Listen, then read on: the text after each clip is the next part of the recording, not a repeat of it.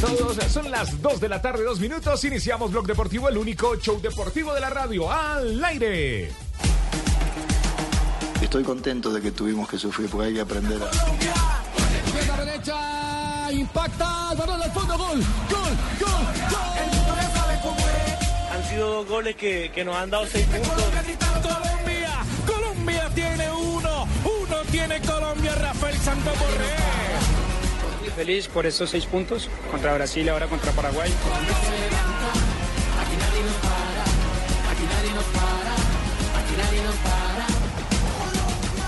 Finalizó la fecha 6 de la eliminatoria en Blue Radio, BlueRadio.com. Aquí estamos, Blog Deportivo, lo que la eliminatoria dejó en este 2023. Don Javiola, ¿qué tal? Feliz tarde. Buenas tardes, ya tenemos la proyección de Matix eh, sobre la clasificación al próximo campeonato del mundo.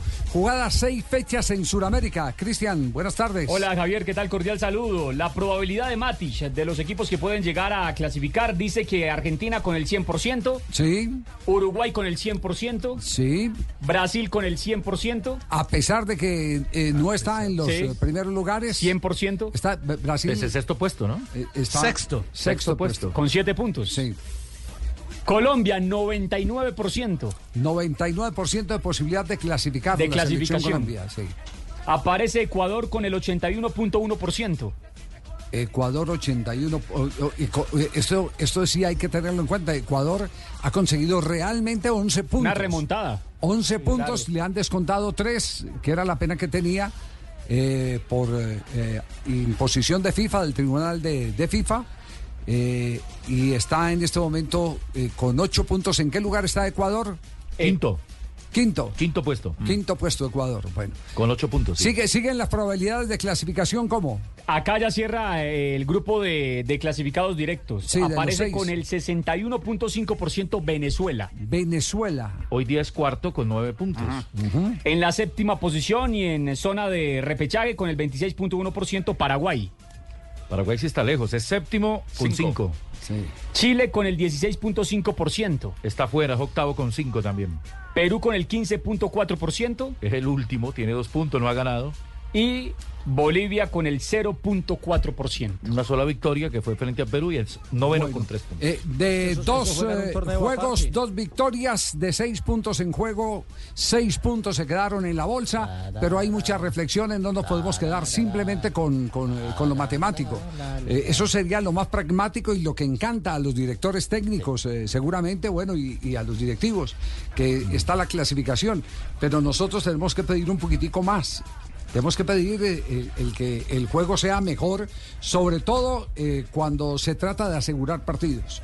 Porque no hay derecho que la selección Colombia haya tenido que col- terminar colgada de los palos cuando tuvo oportunidades de gol que no logró materializar, cuando tuvo más del 70% de la tenencia de la pelota. ¿Qué tal el Tacuara? Sí. Cuarentón y casi la, la, la- la emboca. Entró ahí. Pues ahí- Yo le, conta- le contaba anoche a, a Carlos Morales eh, que, que me, que me hacía acordar el, eh, jugador Lucumía a, a Hilario Cuenú, Ah, que sí. siempre aparecía en la raya detrás del portero. Con Santa Fe o con Exacto, Tolima, ¿no? con Santa Fe o con el cuadro de Deportes Tolima. Es- ese Jugó por Junior también, Jugó sí. también con Junior de Barranquilla. con Junior, sí. Tenía esa, esa característica. Se sabía ubicar para sacar este, los balones. sí. sí. Este reloj para Castel, este otro para Juan Carlos ¿Reloj? Cortés en la ciudad de Cali Sí. y el otro para Juanjo Bucalia. A mí no me trajo, no. Para Claro. Juanjo Bucalia, No, ellos no fueron. tres Ah. relojes Rolex. Ush. Ah, pero usted está muy, Muy generoso. bien, Todos sí, los que le dieron palo le da reloj Sí, eh. Rolex. Sí, ah, sí, ah, bueno. Como decía, si, si te dan una cachetada, pon la otra Pon la otra mejilla. Sí. Sí, Si señor. te dan la mejilla derecha, pon la Tengo tres izquierda. relojes para regalar a todos, mis, a todos mis contradictores, a los que no creían en mí, don Javier. Fabio Poveda. A los que no creyeron, casi les meto, hemos dicho, donde ese cabezazo en el primer tiempo, ay Dios mío. Carlos. Alberto Debería Morales. ser para los que creyeron. No, usted, usted no creyó en mí. ¿Cómo que no? Usted no creyó. Está la grabación. No, no. Yo que recuerdo fue Juan Camilo Vargas. Ah, fue Juan Camilo Vargas, sí, señor. Que dijo que, que Jerry no. No, Cortés tampoco. ese un ahí, ahí poquito, le un tengo poquito tres- trucho, ¿no? relojes Rolex. Un poquito trucho. Sí, señor. Y Eh, tengo uno entumido. También un reloj. Eh, ya hay en este momento 11 de Sofa. Eh, El 11, Sofa es de la fecha. Sí, O de las dos de fechas. las dos fechas. De las dos fechas. Y estamos pendientes también del cómputo de la Confederación Suramericana de Fútbol. El equipo de la semana para Sofa. Sí, Con Domínguez, Alexander, el portero ecuatoriano. sí. Con eh, el Cuti Romero de Argentina. Con Otamendi de Argentina. Con Arboleda de Ecuador. aparece Araujo de Uruguay, Jugadorazo. Betancourt de Uruguay, Nico de la Cruz de Uruguay, Viña de Uruguay, Palistri, Pelistri de Pe- Uruguay, Pelistri, sí. James Rodríguez de Colombia y Darwin Núñez de Uruguay. Eh, es decir, que el Media técnico de esta selección selección uruguaya. es eh, Marcelo, Marcelo, Bielsa. claro. Seis jugadores de Uruguay Seis en el jugadores de la once selección ideal. uruguaya. Marcelo Bielsa. Eh, vimos vimos el partido completo de Uruguay. Juega Es un excelente equipo el que enfrentó a Bolivia con todo y, y- y que uno esperaría que todo lo que, lo que eh, generó se hubiera traducido en más goles, porque pudieron ser más goles donde acelere un poquitico el equipo. Como la que tuvo. Suárez. Como la que tuvo Suárez al final del partido, que el estadio la empezó a cantar antes de que la pelota le llegara sí, sí, a. Suárez. Sí. Oiga, qué idolatría por Lucho Suárez. Pero bueno, hablemos de- del equipo colombiano. Castel, ¿cuál es su opinión? ¿Desde lo matemático o desde el juego? Desde el juego. eh, Por supuesto que las matemáticas tienen que estar tenidas en cuenta con los que viven y dependen de la tabla de puntuación. eh, técnicos, jugadores y directivos. Y en ese, en ese sentido no hay ninguna discusión. Han sacado el número de puntos eh, importantes. Eh, desde el juego, ah, para mí el mejor primer tiempo en las eliminatorias desde el punto de vista colectivo lo hizo ayer eh, Colombia eh, contra Paraguay. Es decir, no dependió, no necesitó la super inspiración de Lucho Díaz para generar situaciones de gol, para jugar, para llevarle peligro al rival. Gobernó el partido desde lo colectivo, desde la posesión de la pelota, la técnica colectiva, y entonces eh, incluyó, incorporó a Lucho Díaz, pero no como la única vía para, para sortear los Pare partidos. ahí, sino pare como ahí, un pare ahí, más. profe Castel, pare ahí, profe Castel, estamos plenamente identificados. Ese primer tiempo fue un primer tiempo notable, brillante, Sí. con eh, buena circulación de la pelota, pero con oportunidades que no se pudieron concretar. Lo que Ah, dijo Lorenzo puntualmente de este tema, el técnico de la selección eh, Colombia.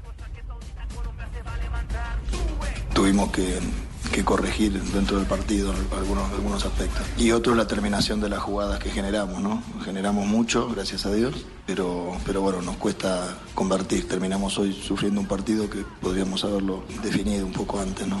Y después, bueno, en cuanto a la- cantidad de jugadores que, que llamamos y que jugaron, que participaron, parece ir a mucho, pero la dinámica de esta eliminatoria es así, es, es mortal para los muchachos de Europa venir tres meses seguidos entre la competencia europea que juegan cada tres días y venir acá y jugar un día en la altura, otro día en el calor, otro día con el cambio horario, con todo. La verdad que ah, la cantidad de lesionados que, que ha habido en todas las fechas es, es producto de, de esta dinámica, ¿no? De que, que es lo que hay, hay que adaptarse y por eso es bueno tener un grupo eh, grande, un abanico grande de posibilidades con jugadores con, con talento y con, con esta actitud y con esta predisposición. Pero hay otra parte del partido Castel que no podemos los soslayar y que, y que eh, tenemos que admitir fue preocupante. Porque no, no hay Sí. derecho a que tenga que soportar el equipo en defensa con su arquero, con sus defensores, con Lucumí, con, con eh, Jerry Mina eh, batiéndose por arriba. Mejor por arriba que por abajo, Sí, eh, Jerry La Mina. que sacó Vargas, Javier. La que sacó, no, lo del arquero. ¿A quemarropa? No, lo del arquero fue bu- buenísimo. Sí. Y La ya nos tiene acostumbrado a que por partido son dos o tres oportunidades Mínimo. que resuelve el arquero de la selección Colombia. Y ahí es donde está tal vez la, la etapa crítica. Eh, ¿Qué pasó? ¿Cuál fue el cortocircuito? ¿Por qué? Eh, y esto lo voy a decir desde el impacto que genera siempre en el aficionado. El aficionado mm, notablemente eh, eh, mm, acérrimo, el apasionado, El hincha, se queda, hincha. el hincha hincha se queda con, con los minutos finales. Se queda con los minutos finales, se queda con, con- con la angustia. Y si de pronto por ahí hace el gol, entonces el juicio es para los defensores o para el arquero, si tiene la mala fortuna de una eh, jugada impropia. ¿Y por qué la culpa no es de los delanteros que tienen tres y cuatro y no la embocan? Claro. ¿Por, qué, ¿por qué eso? So- so- se, se disculpa más con más facilidad a los delanteros que erran goles que a los defensas cuando le convierten. Pero yo cre, yo creería, Javier, escuchando al técnico, y estoy de acuerdo que este tipo de, de partidos tan seguidos, con los viajes y todo, merece eh, refrescar los equipos, hacer las modificaciones. Yo, sigo creyendo que cinco modificaciones en tan breve tiempo puede alterar eh, muchas veces el funcionamiento. Pero esta vez me quiero detener en las características de los que entraron con relación a las características de los que salieron. No es que entraron defensores para ir a, a- a cuidar el resultado, no, no. Es que entraron mediocampista por mediocampista, delantero por delantero, centro delantero por centro delantero. Pero las características de Carrascal, de Mateo Uribe, pero especialmente de Carrascal, Córdoba y, y, no son las de James Rodríguez, las de Castaño, que ellos, estos dos últimos, entienden el juego y eso le permitió a, Colombia tener mucha posesión de pelota, porque ellos entienden el fútbol desde la asociación, desde el toque. O sea, lo primero que piensan ellos, el James de hoy y, y Castaño desde siempre, es tocar, asociarse, buscar tenerla, proteger la pelota, cuidarla. Y eso lo estaban haciendo muy bien. Los que entraron, Carrascal no piensa necesariamente en cuidar la pelota, sino en arriesgar la jugada, porque se tiene confianza en la gambeta, en acelerar. Campas arriesga la jugada. Y Córdoba es un centro delantero no para tocar, sino para ir a pelear con su potencia. Entonces me parece que las características de los que ingresaron no, no, tu- no, no conservaron la posesión de pelota con la que gobernaba Colombia hasta ese Bueno, momento. Y luego está lo es- otro. este- esa es una eventualidad y un riesgo que se corre en el partido. La mayoría de equipos Claro. desentonan. Es más, vimos eh, en el caso de Uruguay que no fue lo mismo. Uruguay cuando hizo los cambios, eh, a pesar de ser inmensamente superior a la selección de Bolivia. Y entonces ahí es donde uno reclama por qué no se marcan los goles que se tienen que marcar para poder tener una especie de ahorro, de secante, cuando vengan Sí. las jugadas infortunadas. Pues que responda Lorenzo, el técnico de la selección. Nosotros propusimos un, equipo con, posesiones largas de balón, con, tenencia, y mientras estuvieron los muchachos bien, creo que, lo logramos, dominamos el, juego, el balón, entonces los tu- mantuvimos a- al rival lo más lejos posible de- del área, que es donde, donde se hacían peligrosos. En el segundo tiempo, al final, ellos pusieron todo, todos los delanteros que tenían en el banco, mucha altura, mucho juego aéreo, mucha fricción y nos costó, justo se nos, se nos acalambró Kevin, estaba cansado James, los jugadores que entraron, lógicamente es difícil porque apenas tenían la, la posibilidad de tener la pelota, la pelota salía, le pasaba por arriba, ¿no? Y, y entramos en, en- en ese juego que no queríamos, pero que, que nos llegó el rival con, con la virtud que, que tienen ellos en ese, en ese aspecto y, y nos metieron un poco dentro del área, ¿no? De todas maneras tuvimos dos o tres contras donde lo podíamos haber liquidado, pero no fuimos precisos. Bueno, volvemos a lo mismo. No hay precisión en la metió. finalización.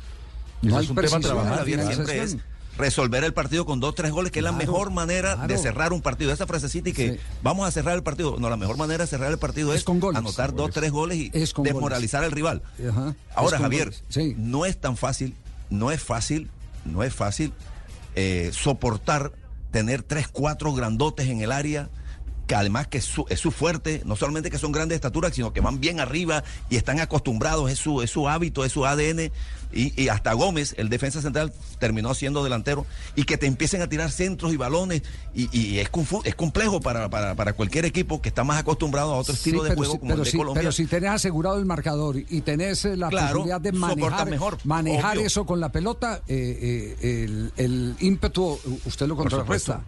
Porque finalmente Claro, lo que claro, vimos fue que Paraguay, eh, que tiene una idea totalmente distinta, transformada con Garnero, que además le falta mucho trabajo porque es un equipo sin respaldo, un equipo que sin la pelota es un desastre, con la pelota Sí, por ahí claro. da algunas pinturas, algunas ideas eh, de asociación, pero sin la pelota un equipo que retrocede mal, deja mucho espacio entre línea y línea.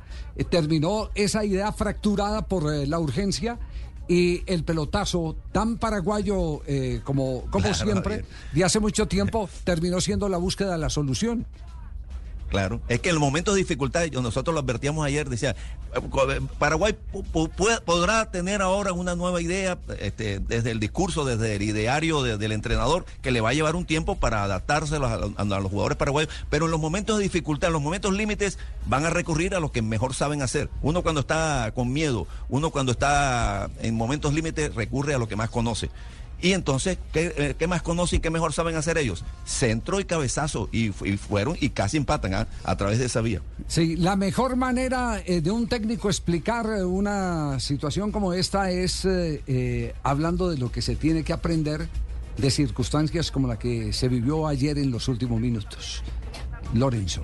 Creo que podríamos haber hecho algún gol más, pero se dio como se dio, ¿no? O sea, no, no, no creo que, tampoco que podríamos haber ganado 3 o 4 a 0, ¿no? Era, eh, llegamos eh, unas cuantas veces, pero aisladas, eh, hay algunas que, que fueron después de posesiones largas, lo cual, lo cual me gusta, ¿no? Porque fue, por un juego elaborado, pero mm, hubo que sufrir y, estoy contento de que tuvimos que sufrir, porque hay que aprender a, una vez lo dije también, ¿no? Que, que los partidos a veces hay que sufrirlos y aprender a sufrirlos y, lo lamento por los hinchas y, por ustedes, pero, pero bueno, al equipo le, forja el carácter esto y es lo que dijo John recién, ¿no? Creo que, que demostró mucho carácter y, y también en, en- en situaciones adversas eh, sacar el pecho y, y defenderlo, ¿no? Defender. Estamos de defender acuerdo, la- uno tiene que aprender a sufrir, pero tiene que aprender a sufrir frente a Argentina, frente a Uruguay, grandes, frente claro. a Brasil, pero frente a este Paraguay, eh, manso Paraguay del día de ayer, yo la, la- la verdad eh, me parece que queda que queda en debe, me que- queda en debe. No sé, no sé Castel si su experiencia como director técnico le da una idea totalmente distinta. No, no, no, Javier, está, está claro que ellos son conscientes. Y ese argumento de que tenemos que saber sufrir también es un discurso hacia afuera. Ningún entrenador quiere sufrir, quiere ganar el partido 3 a 0 desde el minuto 10. Este, eh, y todos quisiéramos que fuese así, pero el, bueno, el fútbol tiene esas, esas variables. El fútbol está dominado por seres humanos, ¿verdad? Y entonces, y, yo creo que ese es un estilo que siempre mortificó a, a Colombia. Ese estilo de que le tiraran centro, cabeceado, van al rebote, van al choque en la segunda jugada. Es, es una acción de juego donde que el jugador colombiano no se siente muy contento, muy feliz. de hacer- Pero bueno, ayer hasta pudo haber empatado Paraguay eh, y se defendió como pudo eh, eh, Colombia. Siempre nos cuestan, antes el partido. Castel, cuando nos pelotean, siempre nos cuestan esos, esas pelotas cortas que quedan ahí. Siempre, Las Javier. pelotas cortas. Los siempre, uruguayos, siempre. los Con argentinos, todos, con los todos. paraguayos, ni hablar. Con todos. Todos. Siempre Sí, le cuesta a Colombia este tipo de fútbol. bueno. Hubo otros retos en el partido que fueron las jugadas polémicas. ¿Hubo penalti o no hubo penalti en el primer cabezazo de Jerry Mina? ¿Hubo penalti eh, eh, en, en el área de Colombia cuando eh, cayó Sosa? eh, atropellado por, eh, Borré. por, por Borré. Hubo penalti, no hubo penalti. Después de comerciales, vamos a compartir con ustedes el análisis del VAR. Para mí, para mí lo, lo digo, fue uno de los mejores arbitrajes eh, que he visto eh, eh, hasta este momento. ¿Le ha ido En bien a Valenzuela? sí, Valenzuela muy bien. Prenda de garantía, Y no, hace sé- rato. y no sé si lo quieren agarrar como cábala o, o- o lo que sea. Eh, pero eh, que nos lo sigan poniendo de visitante porque de visitante Nos siempre va bien nos con va él, bien sí. con, con Valenzuela. Me parece que tuvo autoridad y, y todo eso. Pero vamos a revisar después de nuestro corte Los comercial. lo mando por lo dónde, bar- Javier. el- Lo puedo mandar por el interno. Pero los ¿cuál? relojes. Pero ¿A quién? chiviao. A don Castel, a don Camilo Vargas y a Juan Hugo. Usted todavía está herido porque Castel dijo que usted no cabía en la alineación Sí. del par- Pero partido. fresco que también dijo de James. Un poquito. Sí. Sí, no, sí. pero le dije, le dije después que podría entender No. la decisión Ya la del acomodó. No, sí, no, no. no. Por No su le- no le No, reloj. Ca- no, Castel sí lo dijo cuando ¿Sí? dimos la explicación de cómo marcaba, eh, Claro. cómo montaba el Por corralito. Bueno, entonces No reloj. por- no. Sí. Entonces no le dé reloj. Le voy a dar el más pequeño. El más Sí, pequeño. el de cuerda. El de cuerda. De cuerda, muy bien. Sí, reloj de El de cuerda. Eh, Sí, todavía hay relojes de cuerda, sí, no. Sí, sí, sí. ¿Sí? Sí, cuerda. De movimiento. Eh, ahorita automático, de movimientos digitales, pero de cuerda. Más de cuerda, sí. Sí, señor. Muy bien. Así- el- así- ¿Sabe, el tema? claro, el reloj, el reloj, famoso reloj de pelo. De pelo eras. Sí, claro. Un hilito delgado. El pelo, el pelo, el que, que era el resortico, el pelo, el pelo del, del reloj. Con ese daba la, Con, la, es- la- es- ese era el que. la- la cuerda, pues. Ese daba la cuerda. Le voy a regalar toda- ese a Castel así conmigo, no con cuerda. No con. Duraba toda la vida. Muy. Y, y- y, eh, Y escuché por ahí una declaración que más adelante la vamos a tener de Santos Borré. Dos goles, seis puntos. Gol frente a la selección de Venezuela y gol ayer frente a la selección de Paraguay. Goles de puntos. Pero de eso, pero de eso vamos a hablar eh, más adelante porque hay mucho detalle más para seguir desgranando de la presentación de Colombia y sus seis puntos en los dos partidos de eliminatoria del mes de noviembre. Estamos en Blog Deportivo, el único show deportivo de la radio. Son las 2 de la tarde, 25 minutos. Nos quedamos sin corresponsal en Argentina, ¿cierto? Hasta ahora que Juanjo, ¿dónde anda? ¿Volando? Está peleando Sí, con el está de piloto. regreso al Sí, está de continente. regreso. Sí, sí, está de regreso. Claro, eh, eh, porque más adelante vamos a tocar el tema de Scaloni, cómo un técnico campeón del mundo eh, un año después está aburrido de ser el técnico de la selección campeona del mundo. Ese, ese, ese que ¿Será no- que ya cree que lo hizo todo? No, no creo que No vaya por creo ese lado. por O que el nivel de los No, no, jugadores. porque si cree que lo hizo todo, hubiera eh, dado la vuelta olímpica en Doha y hasta Y chao. luego, y ahí los Chao. dejo. Ser campeón y ganarle a Lo que- Brasil en eliminatoria. Lo, que hacen, lo que hacen muchos eh, técnicos. O sea, se hubiera despedido en Doha. Sí, si hubiera despedido Sí. en Doha, si, esa, si era la teoría suya. ¿no? Y había ganado Algo, Copa América. algo- y- y algo tiene que estar pasando adiós. ahí al interior de, de la Al Claro, interior, el Javier, objetivo no era ganarle a Brasil allá, el objetivo el era ser campeón comienzo del de mundo. la conferencia El de prensa, la Chiqui cara de, Sí. de Algo pasa con los jugadores. Se están hamburguesando, Javier. ¿Se está qué? No. Hamburguesando. Aburguesando. Sí, señor. Hamburguesando. Eh, El único que se hamburguesa es Fabito. Se hamburguesan es una El cosa que se hamburguesa es Fabito, es el único. Se creen de la, de la, alta no, no, creo, no creo que sea así, no creo que sea así. Se creen gente bueno, más eh, eh, vamos a ir a nombre de, Texaco a escuchar los eh, audios del bar, los análisis del ¿Y ya partido. escucharon el audio mío? ¿El audio qué? ¿El audio mío ya lo escucharon? ¿Cuál ¿De audio? El audio que les mandé a ustedes. ¿Nos mandó audio? Sí, señor, yo le mandé a saludar a todos ustedes. Sí. ¿Quién lo mandó? Sí, claro, ayer, yo lo mandé allá ayer nos atendió muy amablemente Sí. en la conferencia de prensa Sí. y aprovechó para mandar un saludo positivo. Un saludo positivo. Un saludo positivo. Claro, entonces, panita. Sí. Donde ustedes me van a Bueno, escuchémoslo entonces antes de la Sí, sección de Texaco que y lo los audios ya del que van a poner audio Está la voz original de, Sí, el Jerry Mina. del A ver, Jerry Mina. Cerrando ayer su hágale, intervención panita, con los medios de comunicación en zona mixta. A ver, panita, ¿cómo No, a mi esposa que siempre ha estado ahí, a mi mamá, a mi papá, eh, a la gente que, que nos apoya, a ustedes, los, los, los periodistas positivos que siempre nos apoyan independientemente de, que, de lo que estamos pasando afuera y que siempre nos, nos manda su, su mensaje de, de aliento. Bueno, pues, gracias, Panita. A todos los periodistas positivos, menos a Catel.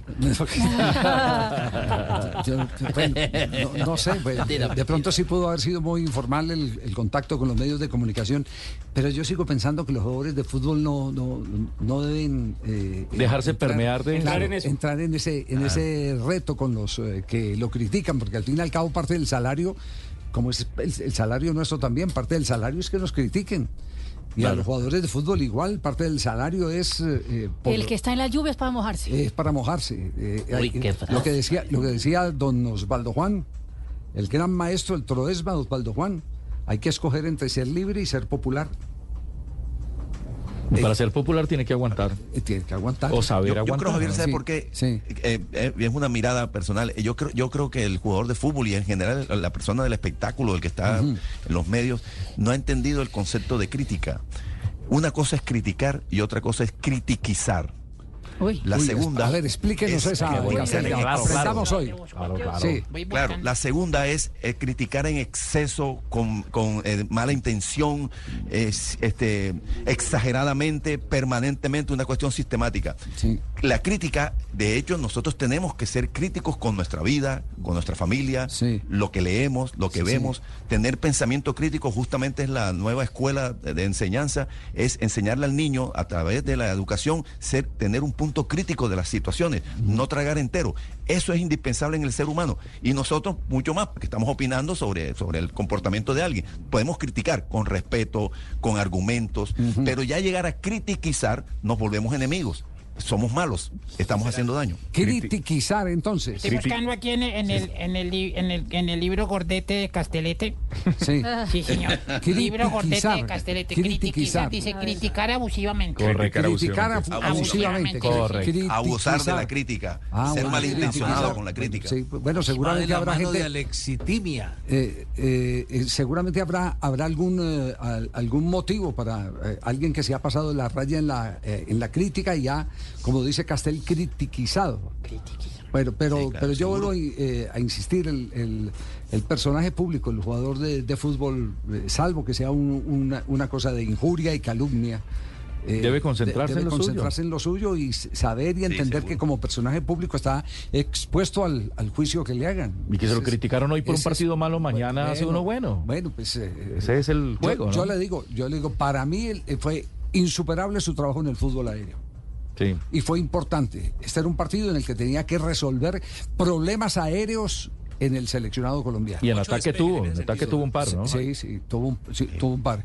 Eh, ¿Qué decía?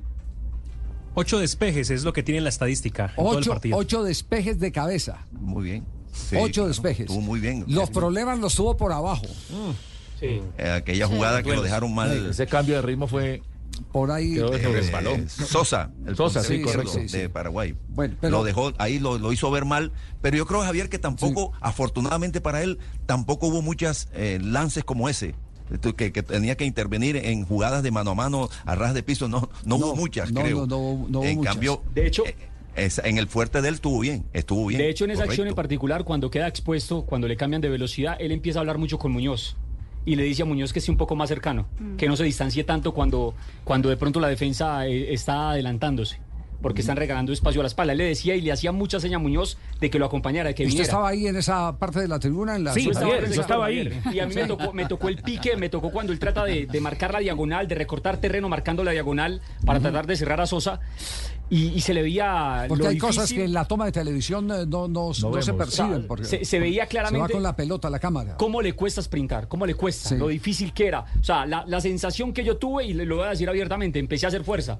Porque tuve la sensación de que en cualquier momento venía el desgarro. En cualquier momento sentía el pinchazo. ¿Pero el suyo o el de quién? No, el de, el de Ah. Jerry. No, pues justamente Sí. tengo esta- Yo estaba comiendo Bueno, pancho Javier, y, y afortunadamente, de ritmo. afortunadamente para, para él y para Colombia, esa jugada, el, el delantero Sosa la termina rematando por encima del. Gol botado. Porque era una, Gol fue la única situación de gol que tuvo en el De primer acuerdo tiempo. con Paraguay. Fabio, Pero gol si esa pelota entra, si esa pelota entra, bueno, imagínese. Pero eso, pero eso estaba anunciado. Aquí- ayer en el programa habíamos Sí. hablado de cuál- cuáles eran las características de ataque del equipo paraguayo. Habíamos hablado del tema Sosa y de lo complicado que iba a ser para el lateral derecho de Colombia si no le tomaban los recaudos. eh, el duelo con el jugador más, más rápido, el jugador más veloz, el jugador más punzante de la selección eh, paraguaya. Pero bueno, vamos a lo que habíamos prometido. Los audios de Bar. La primera jugada, eh, la jugada del cabezazo de Jerry Mina y después la acción del el portero eh, con el eh, eh, jugador de la selección Colombia, Lerma. Coronel va al piso, pero queda con la pierna levantada. La interpretación que le da el VAR es que es una jugada donde no hubo premeditación, sino que es parte de la acción de juego, la naturaleza de la salida del arquero, no podía cambiar la posición de sus piernas y que el hecho es circunstancial. Pero, pero que sea la gente del VAR la que determine eh, y nos explique qué fue lo que pasó en la jugada. Eliminatorias Sudamericanas Copa Mundial de la FIFA 2026, partido Paraguay versus Colombia. En el minuto 4 de juego, y luego que el portero del equipo rojo-blanco lograra bloquear un balón que iba en dirección al arco, se genera un contacto normal de juego con el atacante de color amarillo, sin configurarse infracción alguna. El árbitro, desde una buena ubicación, observa la acción y deja que el juego continúe. El VAR, en su chequeo protocolar, analiza con distintos ángulos, velocidades y las consideraciones correctas para la acción y confirma la decisión original de campo. No falta, no penal. A continuación, los audios y videos del VAR. Listo, inicia Pepe. Posible fuera Ok, dame la lenta, lenta. Posible penal. No, no, no. Posible penal. Ah, no, no. Sigue, sigue, sigue, sigue. Espera, espera.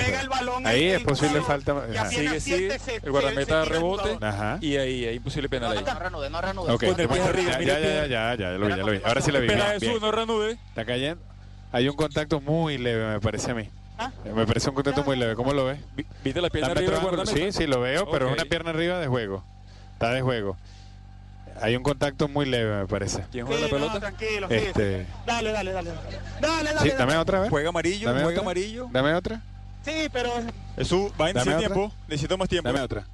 Ok. Ahí. Un contacto muy leve, para mí nada. La pierna Nada. arriba muy Chequeo leve. completo, puede reanudar. El VAR es el que le dice ojo con la pierna. El VAR es el que dice Juan para Soto mí- dicen, para es leve. Es de juego, es, es de juego, es de juego, es de juego. Es decir, no, no, no es No es producto punible, de que claro. venga que este viene para acá, yo le dejo la pierna eh, levantada, sino que él estaba De la acción de en juego. ese momento en acción de juego yendo al piso y, y- y la pierna queda en, en una posición eh, que eh, ha catalogado el VAR eh, que es natural. Después vino la jugada del penalti de Alderete. Eh, lo que dice el VAR de la jugada de Alderete. Eliminatorias Sudamericanas, Copa Mundial de la FIFA 2026, partido Paraguay versus Colombia. En el minuto 9 del partido, un jugador de amarillo juega el balón dentro del área penal adversaria, el cual es interceptado por el brazo de un defensor de rojo blanco, quien realiza una acción de bloqueo con su brazo en una posición antinatural y ocupando un mayor espacio de lo normal para esta acción. El árbitro, desde una buena posición, logra observar la mano y sanciona la infracción penal. El VAR, en su chequeo protocolar y utilizando los ángulos, velocidades y las consideraciones correspondientes para la acción, confirma la decisión de campo. Penal sin tarjeta amarilla. A continuación, los audios y videos del VAR. ¿Posible fuera de juego? Pasa limpia. Posible mano. Posible mano. A ver, dame la Sanciona lenta. penal. Sí, señor, con la mano. Sanciona penal. Ok. Ok, dame la, dame la lenta. no, no, lenta, está lenta, abierta. lenta. Dame esta primero, esta toma está buena. No, puede ser un Ajá. pase, puede ser Dale, que dale, sea. No, no, suéltala, no. suéltala. Pum, abierta, Aquí está el sí, no. contacto. Vamos a parar un momento ahí el contacto. Párala ahí. Ahora vamos a hacer un 360, vamos a la otra. Gustavo, por favor. Dame no- detrás del arco izquierdo. no Esa está no, buena, no, detrás, no, detrás del arco. Para allá. Eh, Jesús, realiza no, el arco procedimiento con calma, Jesús, que estamos chequeando. Me mostraste la diagonal, dame detrás del arco izquierdo. La tengo detrás, esa. En la banda tiene un jugador que... Está un poco borrosa. ¿Y goal line? Yo soy el árbitro, Noel. Esa, esa está perfecta. Esa. Goal line, perfecta la mano. Listo, y la mano está abierta en posición antinatural. Dame el número. Ajá, vamos con la PP. Penal, penal confirmado, vamos a chequear por la, la, la, Jesús, la PP. penal confirmado. Vamos a chequear a Pepe. Ajá, dale, suéltalo, suéltalo, suéltalo, suéltalo. Sigue, sigue, sigue, sigue. Va habilitado, va habilitado, va habilitado, claramente habilitado. No te adelantes. Juega, juega, claramente. Va bien. ¡Ey, Vareiro! Por favor. Ahí, claramente habilitado y es la jugada. No tenemos ninguna. No hace falta línea para trazar. Corre, la para Estamos bien, listo. Por favor. No, porque si Confirmo. no... Dame el número. Bueno, no hace falta, no mostró amarilla, ¿no? Sin tarjeta. Jesús, Dime. penal confirmado. Ok. Penal confirmado. A Pepe limpia. Penal confirmado, que fue el que cobra Santos Borrell, que eh, determinó el, el único tanto del partido, el de la victoria. Y, y la eh, posible pena máxima en aquella jugada de Sosa con Santos Borrell, que fue protagonista en las dos áreas. Eh, eh, eh, una acción, y, y lo voy a decir, eh, tiene que ser un, un, árbitro de muy altísimo nivel con un equipo de muy altísimo nivel para poder calibrar, entender, interpretar, leer la jugada tal cual como la lee el VAR. Porque perfectamente cualquier otro árbitro pudo haber pitado penalti en contra de Colombia. Cualquier otro árbitro. Por eso es bueno eh, que tengan en cuenta eh, toda la deliberación que hay en el examen, el- el análisis de esta jugada. Eliminatorias Sudamericanas, Copa Mundial de la FIFA 2026, partido Paraguay versus Colombia. En el minuto 18 de juego, en el área penal del equipo amarillo, un defensor va hacia el balón para disputarlo con un atacante de rojo blanco, quien busca y propone el contacto con el defensor, no produciéndose una infracción. El árbitro observa la acción y deja que el juego continúe. El VAR, luego de su chequeo protocolar y luego de analizar con distintos ángulos, velocidades y las consideraciones correspondientes, confirma la decisión original de campo. No falta, no penal. A continuación, los audios y videos del VAR. Nada. ¿Ese está bien? Posible fuera de juego ahí. Posible penal. Posible penal. Ok, muéstramela acá. Más lento. Dame, dale, dale. De aquí. Dale. Hay un contacto, pero parece que él se para. El jugador se detiene en la él se carrera. detiene para que lo choque. Eh, exacto, lo veo igual. Él se detiene. Listo. Chequeo completo, puede reanudar. Chequeo completo, puede reanudar.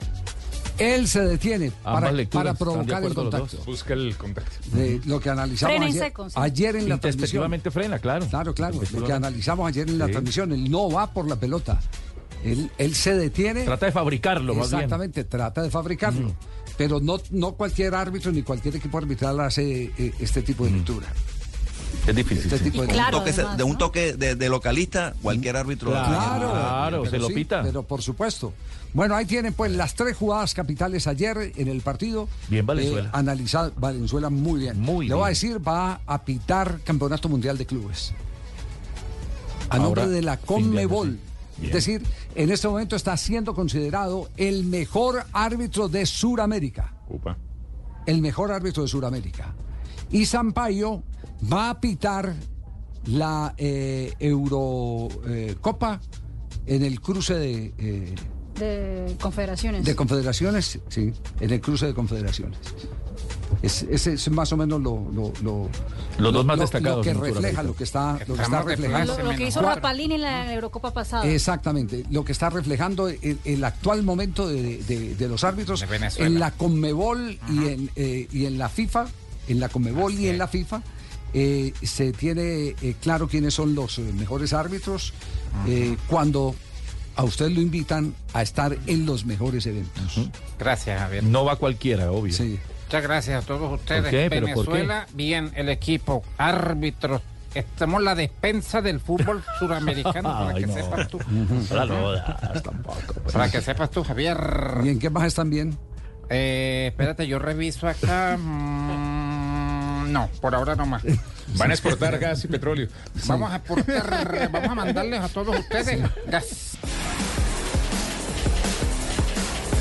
Son las 2 de la tarde, 42 minutos. Blog Deportivo es el único show deportivo de la radio. Sigue el interrogante, ¿qué es lo que ha pasado en el vestuario de Argentina? ¿Qué es lo que ha ocurrido con la rueda de prensa del técnico Lionel Scaloni? El por qué Scaloni está pensando en dejar el seleccionado argentino. Cuando empieza a hablar de que eh, tiene que Tengo que repensar su analizar vida, mucho. tengo que analizarlo, algo tiene que estar ocurriendo. Desde el que sienta que el equipo ya... eh, El nivel comienza a bajar. eh, empieza a bajar, o el nivel de compromiso, no solo el nivel futbolístico, sino el nivel de compromiso... También merma. Empieza a bajar, entonces ya eh, hay un hecho eh, que, es, que es bien complejo. Yo escuché en, en alguna oportunidad a, a un técnico de fútbol campeón que eh, lo primero que dijo, eh, me voy porque lo más difícil después de quedar eh, campeón es tener que empezar a echar a los amigos. Tener que empezar a cambiar la nómina. Entonces prefiero irme con la satisfacción de que fuimos campeones. Guardiola habló en algún momento también eso, cuando se fue al que Lo Barcelona. más difícil es mo- motivar año tras año. Sí, eso, eso es muy complicado.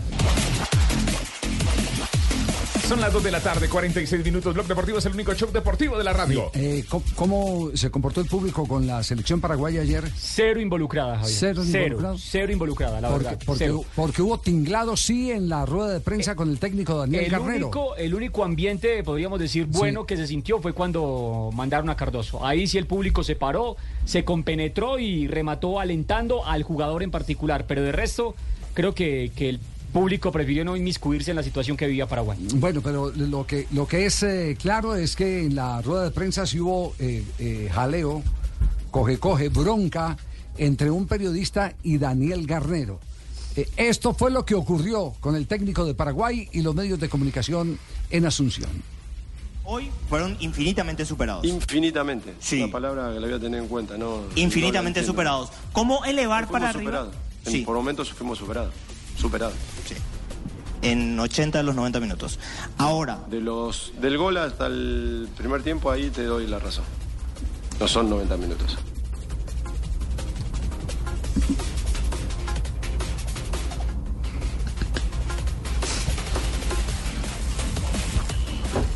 Infinitamente, esa fue la palabra. Infinitamente superados. Infinitamente superados. Sí. En 80 minutos, infinitamente superados. Ajá.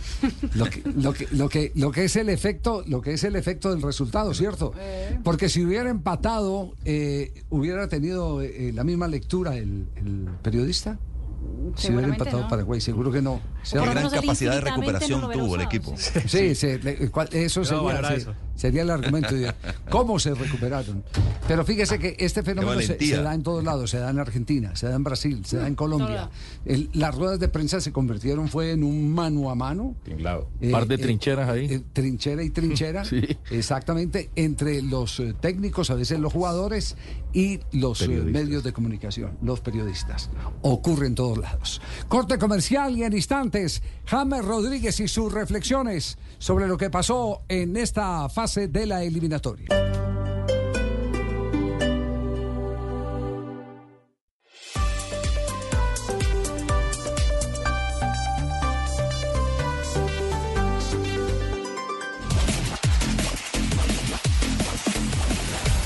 Dos de la tarde, 50 minutos. Faltan 10 minutos para las 3. Blog Deportivo. El, el único show deportivo de la radio. Por su actuación de Está ayer, contento, por sus ¿no? ocho despejes, ¿quiere, quiere que, que le den más oportunidad en el humor? Sí, don Javier, yo sé que don Javier está conmigo. No le trajo reloj, no le trajo reloj. Ya, ya le entregué. el Ah, ¿ya le entregó? Lo que pasa es que el de él sí es original. Ah, bueno. Es original. Es que dijo James Rodríguez. ¿Cómo, ¿Cómo fue el balance de James? Recordemos la alineación eh, que en este momento eh, ha publicado SofaScore. Todavía no ha salido la del Comebol, ¿no? Todavía no. No, ha salido de la Comebol todavía. Que es la de las dos fechas. Exacto, que pre- predominado eh, eh, este listado eh, por los uruguayos. Mire, con Domínguez, con Romero, con Otamendi. Domínguez, Robi- Domínguez, Domínguez, el ecuatoriano. ecuatoriano. Eh, Romero argentino, Otamendi argentino, Arboleda ecuatoriano, Araujo uruguayo, Betancur eh, uruguayo, De la Cruz uruguayo, Viña uruguayo, Pelistri uruguayo, James Rodríguez colombiano y Darwin Núñez uruguayo. No hay ningún brasileño. Ninguno. Cero. No hay sino un solo argentino y eso porque Dos. hizo el gol dos. ¿Qué- Dos. ¿Cuál es el otro? Eh, Romero, los dos defensores. Romero, ah, el Cuti Romero. Cuti Otamendi, el arquero y Arboleda lateral, dos ecuatorianos, dos argentinos, un colombiano. Y James Rodríguez. Y James Rodríguez. Es decir, James sigue, por lo menos a nivel internacional, ganando adeptos en una franca recuperación. Yo, eh, eh, Castel, quisiera hacer una referencia al tema de James Rodríguez. Aquí hay un eh, factor que no podemos eh, olvidar y es el que físicamente James Rodríguez no es el mismo de años atrás. Pero se le ha encontrado un lugar donde él pueda flotar se le ha entregado una zona donde él gravita, se le ha entregado un sector donde cualquier oportunidad de control con tiempo y espacio representa o un buen pase para los atacantes o un excelente remate como el que estrelló en el palo. Yo creo que ahí es donde está la inteligencia de cómo se está manejando James Rodríguez. el lugar donde lo ubicaron, Javier, Sí. le permite a él ahora este, sacar a relucir su buena pegada, su sentido colectivo, que hoy en día está más desarrollado. Hoy piensa más en el juego del equipo que en lucir eh, permanentemente él. Y antes pensaba más en gol. Claro, porque antes tenía más cambio de ritmo, más gol, Fabio, eh, más, Fabio más vitalidad dese para- cuenta de un detalle, eh, eh, eh, el cobro de Santos Borré. El ¿De la pena máxima? el primer designado era James. Rodríguez. Ah, sí. Y se lo dio y, después, y después va y Santos Borré le agradece a James Rodríguez. Dígame, dígame ¿cuándo, cuándo hay, cuándo hay eh, en el antecedente? Yo la verdad no había encontrado eh, en partidos anteriores, en el momento estelar de James, a ese James bondadoso, generoso. antes trabajaba más para él, ahora Ya lo había hecho en el equipo. partido también ante Sí. Uruguay, si no mal no estoy, cuando se lo dejó a Lucho Díaz. Pero en su También. nueva temporada, en su nueva temporada. Eh, es más, sobre ese tema habló Santos. Borré, habló Santos Borré sobre ese tema. Nos sentíamos con confianza, todos queríamos patear. Eh, bueno, con James, como decía, es un, un exponente para nosotros, nuestro jugador líder y, y obviamente tenía ganas de patear también, pero bueno, me dio la confianza para, para hacerlo. Es decir, fue, decisión de James. Claro, y es que el mismo James le pidió a Borré en Ecuador que dejara patear a Luis Díaz. Siendo Revelado por el mismo Borré. Siendo el primer designado. Sí. Bueno, escuchemos a James Rodríguez, eh, que hoy eh, es el único jugador colombiano que aparece en el listado de los mejores de la octava fecha de la eliminatoria. Con una De la calificación- Sexta fecha de la eliminatoria. con una calificación global de 7.9. El balance del capitán de la selección Colombia de esta doble fecha de eliminatoria. Sí, feliz por estos seis puntos contra Brasil, ahora contra Paraguay, un rival duro, que es una plaza dura. Y bueno, esos seis puntos nos dejan tranquilo para el próximo año. ¿Y cómo termina eh, James Rodríguez físicamente estos partidos camino al campeonato mundial? Sí, estoy bien, estoy pasando por, por una buena época, queriendo ayu- ayudar siempre a mis compañeros. Ya el- en 15 días ya salgo a vacaciones, así que ya quiero salir a vacaciones. Destacó el buen trabajo de elaboración que tuvo Colombia en la cancha de defensores del Chaco. Jugamos bien, tuvimos posesiones largas, superioridad numérica también en algunos momentos y creo que hicimos un excelente partido. Creo que teníamos que haber hecho dos goles más, hemos sabido sufrir, creo que hemos hecho un excelente partido. Claro, y también se tenía que referir a la variante, porque muchos empiezan con las suspicacias. Él mismo aclara por qué salió del campo. No, no, yo creo que todos los que están acá quieren aportar, hacer las cosas bien. Estaba ya cansado y al final creo que hemos ganado, eso es lo más importante. Lorenzo en la conferencia de prensa habló de sufrimiento. Sobre ese aspecto también eh, habló James Rodríguez. En el primer tiempo o empezar el segundo tiempo podíamos haber hecho otro más y podíamos haber hecho un partido mucho más tranquilo. Ellos, ellos pusieron al, al 9 a gente grande y por eso hemos, hemos sufrido al final. Y finalmente, ¿cómo ha evolucionado ya en la madurez de, de su fútbol, de su juego? Eso te lo da todos estos años, saber cuándo hay que acelerar, saber cuándo hay que jugar. Y bueno, eh, yo creo que cuando estás con gente buena también al lado, gente que juega bien, es mucho más fácil. Ahí estaba James Rodríguez, muy líder. Y muy fluido. Demasiado fluido. Este James es más fluido. Y el semblante diferente. Sí, sí, sí, sí. Está, está transformado. Sí, no, no. De verdad que está transformado James Rodríguez. Muchísimo, y con la gente, charlando con la gente, no. Y además en la cancha daba muchas indicaciones. Después de que va al banco, se paró a la altura de, de Lorenzo también para dirigir a sus compañeros. Eh, eh, hay un cambio radical en lo futbolístico, pero más en lo personal. Sí. En lo personal es Es donde está la, la- la- la gran transformación de James Rodríguez. Maduro. Y, y, y, y tam- y- y en lo futbolístico, bueno, la bola en el palo, pero, pero yo quiero recalcar la jugada esa donde él por el costado derecho mete el pase con tres dedos, allá al palo a Lucho Díaz, que tapa muy bien el arquero. Genial. eh, eh, de ellos, eh, Coronel. Coronel. Ese pase, eso, ese pase solo lo pueden hacer personas que manejan esa pierna Yo como también él. lo crack, pase de crack y de una precisión milimétrica. Sí, los diferentes. Sí. Bueno, Sí, es, un proceso Esa importante en el cual hemos venido evolucionando últimamente. Qué fluido. Eh. Estamos preparándonos para dar la mejor versión de cada uno, estar cada día mejor, dando lo mejor y seguramente el equipo va a salir adelante cuando todos estemos concentrados. El de aquí también está hablando. Está fluido, ya se le acabó, Sí, lo- ya le acabó el chiste. Ayer, un periodista paraguayo, un periodista paraguayo ha madurado tanto que ¿Qué dijo el periodista No, me, preguntaba simplemente que si en algo tenía que ver el fútbol brasileño, porque tal vez en el fútbol brasileño se, se aprecia un poco más al 10, ¿no? Esa figura ha ido desapareciendo. Me preguntaba que, que si era la sensación que teníamos en Colombia. Y pues yo le ¿Usted dije, la condición siempre ha estado. Tal vez pasa más por lo mental, ¿no? Sí, Mira, que ahorita es verdad que la, la, la conversión del, del jugador Ahí, James ahí ahí hay algo, ahí hay algo y es en lo futbolístico la reubicación. La reubicación. Sí, claro. Eso, eso, es, es- eso es fundamental. El darle un lugar donde, donde él eh, maneja muy bien esa zona a espalda de los eh, volantes del equipo rival y lejos al mismo tiempo de los defensores que no van a apretar. Ahí Y es donde está la la- clave. Ahí es donde está la clave. Reubicación en el fútbol y reubicación mental o, o emocional, podríamos decir Pero las también. dos cosas pueden venir también en la mano. Claro, si cuando la- lo uno va con lo otro, claro. en- en- Es necesario. En, en tu parte profesional te encuentras que- bien, sientes que pues Se está- siente- es- te sientes bien donde Completo. tú estás, completo donde tú estás, esa es la palabra Pe- exactamente. pero algo- Eso también te hace sí- bien mentalmente. Algo sí lo, lo, lo mejoró emocionalmente con la llegada a Brasil. Algo le cambió en el interior. Pues y se le nota en, en su fútbol y se le nota en su comportamiento. ¿Será la llegada a Brasil Yo o la digo llegada a la que- selección yo digo, que dejó, di- yo digo que dejó de pensar en los millones para pensar un poquitico más en divertirse. Y la mejor opción es divertirse en un equipo que juega eh, y en un país que tiene como, como principio jugar bien al fútbol, que es el caso de Brasil.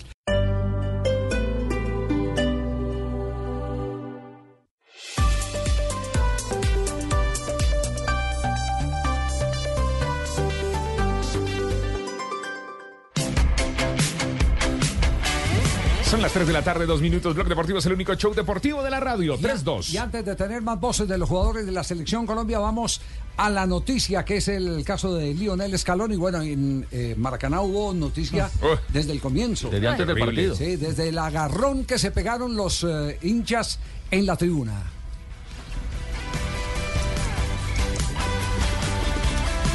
Es que hubo cambio.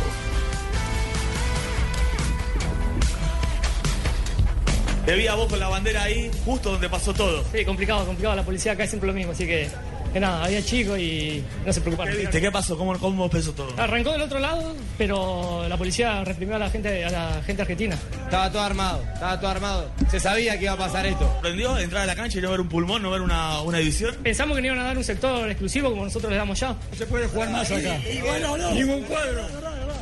Esto lo tienen que suspender esta cancha. A todo cuadro que viene, a todo equipo que viene. ¿Qué, qué viste? Todo, palos, muchos palos, nos, nos pegaron, eh, eh, muchas cosas. Eh, nos metieron en el medio de hinchas brasileños, nos dividieron.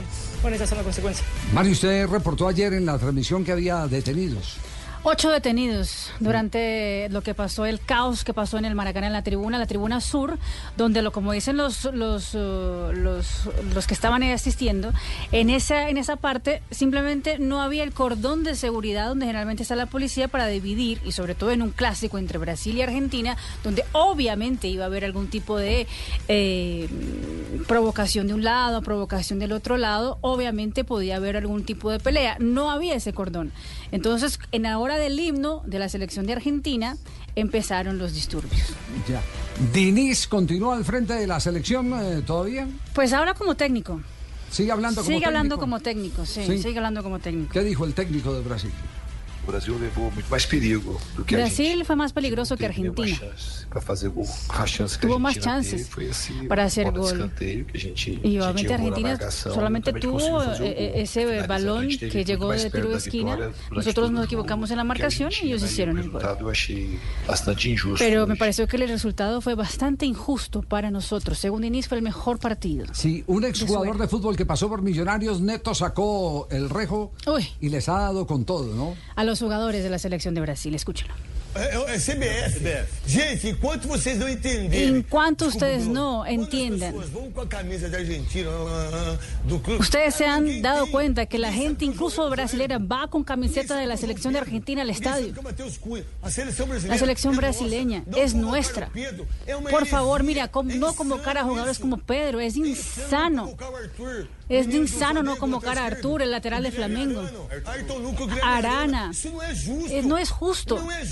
No es justo. No llevar, por ejemplo, No a Samuel. Xavier no es justo. Es injusticia. Los jugadores que están ahí en la cancha son mediocres. Millonarios, pero mediocres. Millonarios pero mediocres, dice Neto. Oh. Uy, con Que a veces llama a, a João Pedro del Brighton, a Joeliton del Newcastle, a Bruno Guimaraes del Newcastle, pero se olvidan que adentro de Brasil existen jugadores que están prima. jugando y Ah, jugando eh, bien. Eh, Marina también está de acuerdo con esto, entonces. Mm, No, no, no, no, no, yo creo Ah. que no, yo creo que yo creo que el problema es más al fondo. Sí. Sí, yo creo, yo creo Ya, la honestamente. convocatoria es la que es. Ah, tal vez otro, otro que uno que otro no me puede cambiar. Y también creo que Diniz tuvo la muy mala suerte de esta vez de perder a Neymar, Casemiro, Vinicius Junior, o sea, jugadores que son tal vez hoy en día los frente, y perder frente a un rival que es el, el rival que, que lo condena, el que está obligado a ganarle siempre, Siempre. siempre está obligado a ganarle, y que solo le llegó una vez con un eh, remate de tiro de, de cobro de tiro de esquina eh, y, y terminó en gol. Haciendo gol, exacto. Y terminó en gol. Y terminó haciendo Porque gol. las oportunidades evidentemente fueron de la selección de Brasil. De Brasil tuvo más Sin oportunidades. embargo, hay un crítico muy duro porque es, eh, digamos que el símbolo del periodismo brasileño de fútbol, Galbao Bueno, que también se fue con todo, ¿no? Se fue con todo en un ah, video, digamos, editorial largo. Su canal de YouTube. Pero terminó criticando a todo el mundo, a la policía, a los organizadores, al presidente de la CBF, que tal vez hoy sea uno de los más criticados por los medios brasileños. Eh, Galván Bueno dijo esto. Amigos, en las redes sociales, no sé cómo se sienten ustedes, yo me siento muy mal. Es una noche para tratar olvidar, no solamente por el partido, porque la selección de Brasil sí, tal vez fue un poquito mejor en la cancha, pero fue una noche para olvidarse. Lo que fue mostrado al mundo antes del partido. ¿Cómo puede la CBF, organizar el presidente Naldo Rodríguez, organizar un partido Brasil-Argentina en el Maracaná, donde las cosas, el razonamiento de, la- de la- de los hinchas con la selección no están tan bueno? Después de sufrir derrotas para Colombia, para Uruguay, la primera vez con tres derrotas seguidas, la primera vez con una derrota en casa, é, primeira vez com quatro primera vez con cuatro partidos sin victoria, es primera vez de muchas cosas. Está todo muy mal. E y la CBF, con señor se Hernaldo Rodríguez a la cabeza, Rodrigo Paiva, que no sé qué, qué está pasando, porque sí, él tiene a Rodrigo Paiva, que es uno de los directores, pero no hay nadie más. No hay el primer vicepresidente, no hay el, ah, el que era su mano derecha en la Federación Carioca de Fútbol.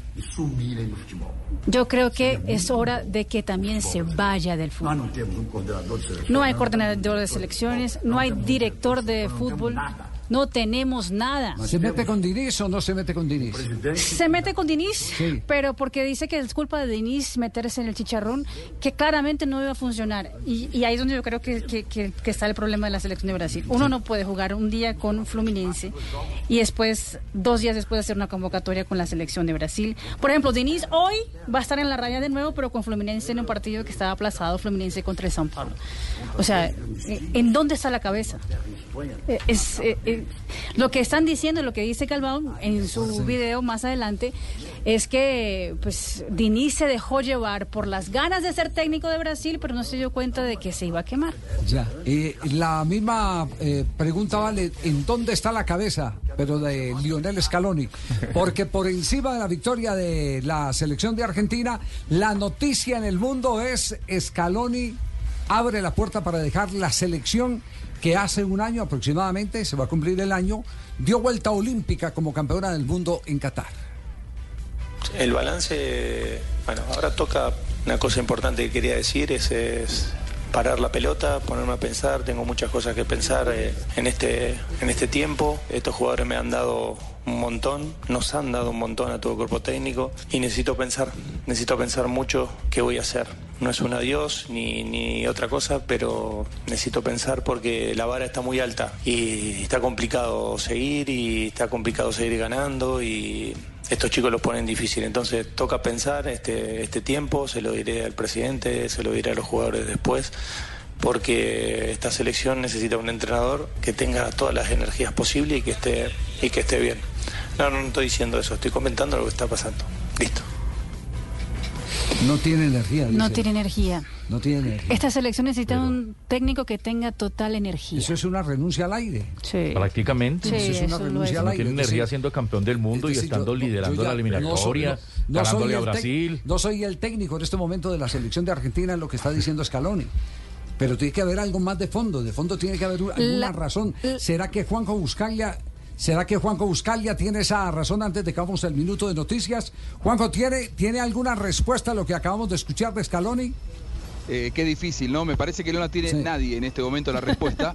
Creo que no es una sola causa de las muchas que se esgrimen, sino que son varias, eh, un cúmulo de situaciones que han ido desgastando la, relaci- la relación.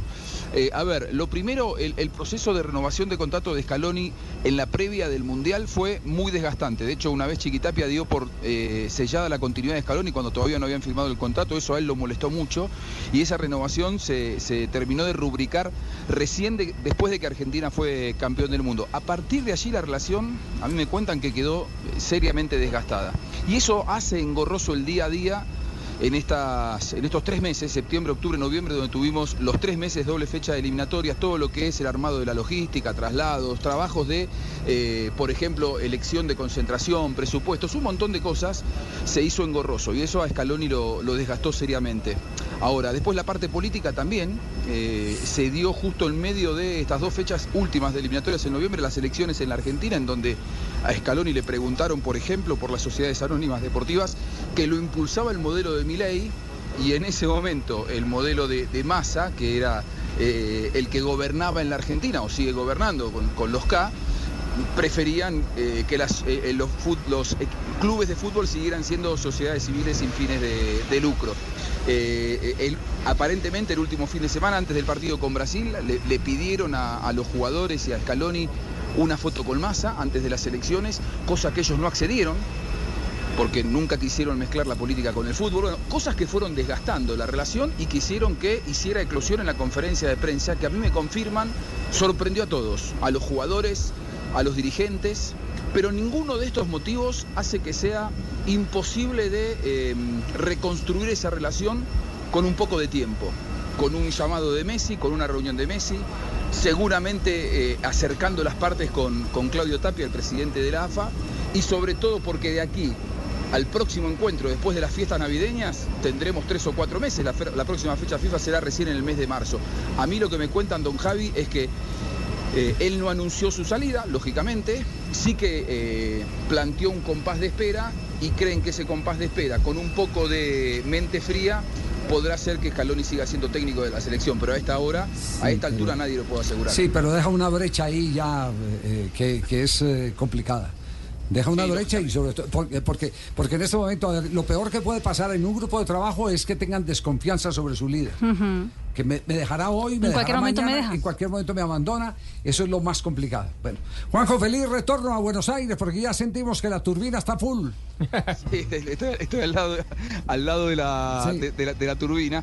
Eh, lo económico, esto, esto, algo, algo que se planteó en algún momento, que el contrato no era lo que a él lo, lo convencía, eso yo lo descarto. Scaloni firmó recientemente un contrato que es que lo ha transformado en el técnico de selecciones. Lógicamente, si se lo compara con los 22 millones de dólares por los cuales firmó Gallardo en Arabia la semana pasada, gana mucho menos.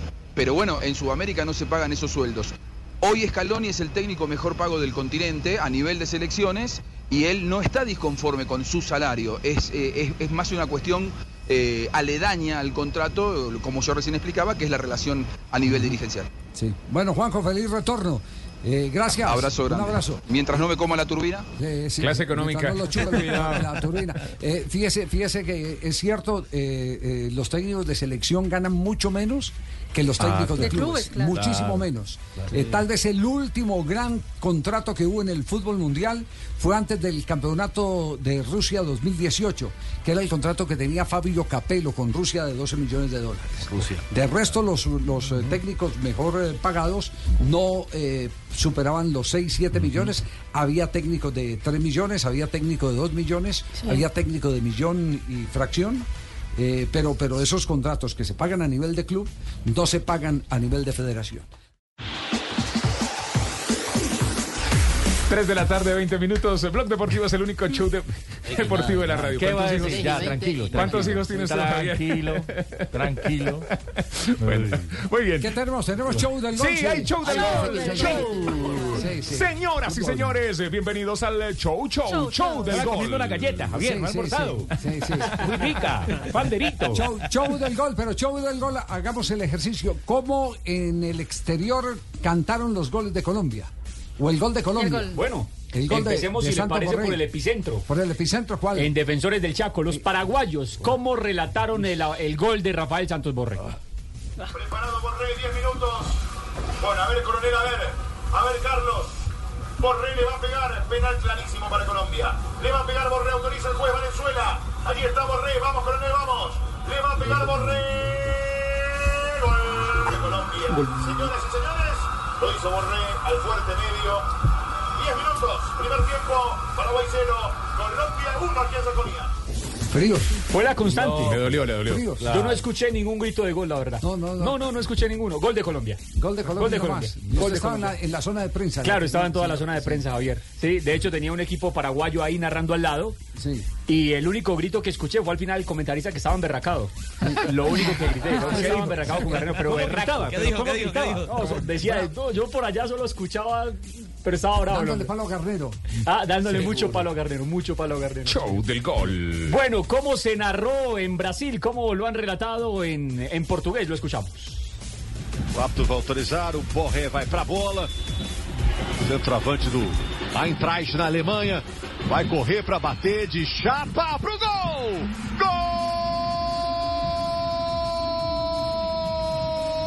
Gol da Colômbia! Borré! Não deu nenhuma chance de defesa pro Coronel. Cobrança do Borré, bateu firme como se deve bater. Não brincou na cobrança, bateu forte. No brincó en la cobranza. Sí. Es de- porque, no, Sí, sí, sí. Están acostumbrados Hacen los un- brasileños hacen que, un todo, gestico, que sí. todo el mundo, eso es muy brasileño.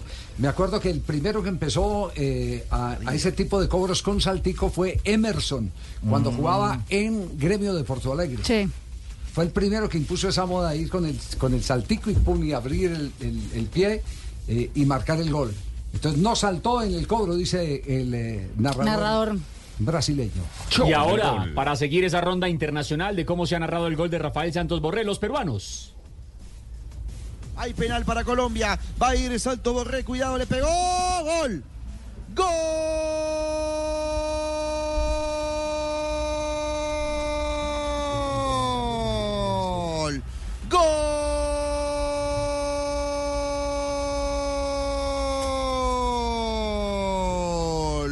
Colombiano apareció de penal. Santos Borré para colocar bien la pelota. Penal bien pateado es gol por los siglos de los siglos. Aparece Santos Borré para mandarla a guardar. Siempre, casi siempre le va bien a Colombia en Asunción. Comienza con el pie derecho en el partido en 11 minutos. Cero para Paraguay, uno para Colombia. Comenta Horacio Zimmerman en Movistar Estuvo, TV. estuvo bien, estuvo bien cobrado, Castel, estuvo bien cobrado de Santos Borré. Serio. Arriba, Dejó que el arquero se jugara. Se Sí. la jugara, claro. Exactamente. La tiró al medio. Sí. ¿Qué Pero más- bien arriba, Claro. bien arriba. ¿Qué más relatos tenemos? Show del gol. Bueno, eh, internacionales tenemos el perro. El perro. En Ah, México también lo ha narrado. Ah, el perro lo narró. Ahí está para el cobro. Se va preparando el colombiano. Está- gracias por la sintonía. Viene el cobro derecha. Adentro, gol, gol. Gol colombiano. Gol colombiano. Gol de Borré porque el hecho no es saber bailar, sino saber dar la vuelta. La metió con toda la mirada, engañando al portero. Lo comentamos todo. Muy bien, perro, muy bien. La metió con y todo. Mamandeiro eh, tuvo registro del Claro, gol. sí, sí, Mamandeiro sí, también, el de partido Oliveira. Estaba al aire, estaba al aire. Sí, Ahí sí. está Mamandeiro, a ver cómo lo relató Mamandeiro. Mamandeiro, ¿cómo no? 11 minutos estamos, está de defensores del taco. Tiro penalti para Colombia que está Santo Gol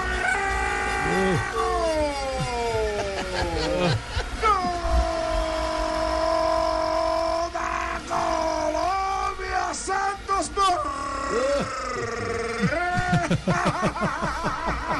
Um cruzamento espetacular, um craque, craque número 19, perna direita, sem muito, sem muito problema, um comentário da minha garota preferida, Marina Granciera. Mamandeiro, olha só como ele foi com confiança, perna direita, ângulo esquerdo, um dos melhores pênaltis cobrados nesta eliminatória. Show del gol en Blog Deportivo, el único show deportivo de la radio. Vamos a hacer una es pausa. el único show que tiene en sintonía en este programa, el show del gol. Porque el de Jerry No, el de Jerry. No, no, venga, vamos a dar la oportunidad. Gracias por me presenta, aprovechemos ahí. que Señoras y señores, aprovechamos un show bueno para Sí, pegar un show más o menos para que todo se vaya en el mismo paquete. Show del gol eh, de promoción aquí en Blue Radio y BlueRadio.com. Eh, sí, ¿cómo le parece? ¿Cómo está, don Carlos Alberto? Gracias. Muy Bien, bien, señor. ¿Cómo está Marino? Saluda a Marino. Marino, ¿cómo está usted? Hola, bien, hola. Imagínese que una señora Sí. engañaba a su esposo con un señor que le faltaban los brazos. Con un mochito.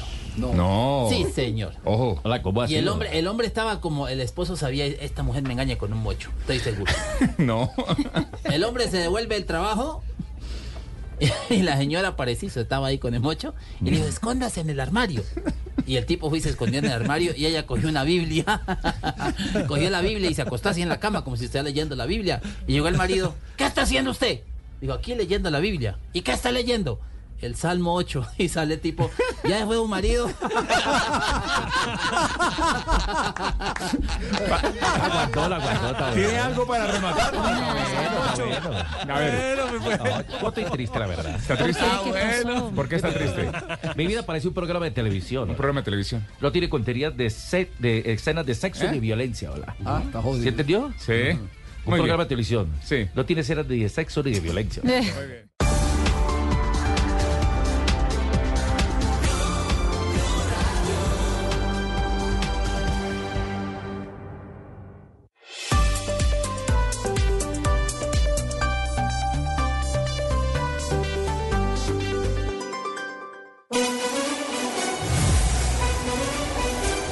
3 de la tarde, 30 minutos, Blog Deportivo, el único show deportivo de la radio. Atención que hay comunicado de la Conmebol respecto a los sucesos de ayer de eh, orden público en tribuna en el estadio Maracaná de Río. A palo, Dice. atención. La Conmebol, tras los hechos ocurridos durante las eliminatorias sudamericanas para la Copa del Mundo 2026 y a fin de ofrecer información a la opinión pública, corresponde la siguiente aclaración. La Conmebol condena toda forma de violencia y cooperará siempre con acciones que apunten a des- desterrar la violencia, el racismo, la xenofobia y la discriminación. En este sentido, la Confederación Suramericana viene trabajando sistemáticamente en la erradicación de este flagelo que afecta el fútbol suramericano y mundial y se pone a disposición para continuar colaborando en toda iniciativa que busque erradicar la intolerancia y la violencia en el deporte. Asimismo, deja constancia que la Conmebol no es organizadora de las clasificatorias a la Copa del Mundo. La elaboración de las normas que rigen la clasificatoria, así como la decisión de abrir una investigación y la aplicación de eventuales sanciones son atribuciones exclusivas de la Federación Internacional de Fútbol. Esto quiere decir que Conmebol dice el asunto no es conmigo, a mí no me Ah, miren. se lava las manos. A mí no me miren porque es la FIFA la que tiene que eh, evaluar lo acontecido y sancionar. Exactamente. Y no solamente lo que pasó en el Maracaná, Javi, pero también lo que pasó en Lima donde la política se mezcló con el fútbol, eh, llevaron a agentes de migración al estadio para ver eh, quién tenía papeles o no en las, en los, entre los venezolanos. La selección de Venezuela todavía no ha podido salir de Lima porque han bloqueado el ah, pues el combustible del avión de la selección Vinotinto. De hecho, hay un comunicado oficial que dice que en ese momento el avión que trae nuestra selección nacional a Venezuela sigue varado en el aeropuerto internacional en Lima. Perú a la espera de autorización para recargar el combustible y emprender el vuelo. Exigimos respeto a nuestra selección, sus jugadores, cuerpo técnico y que cesen las medidas restrictivas en contra de nuestra vino tinto. Este es el sonido en este momento en directo de lo que está pasando en Lima.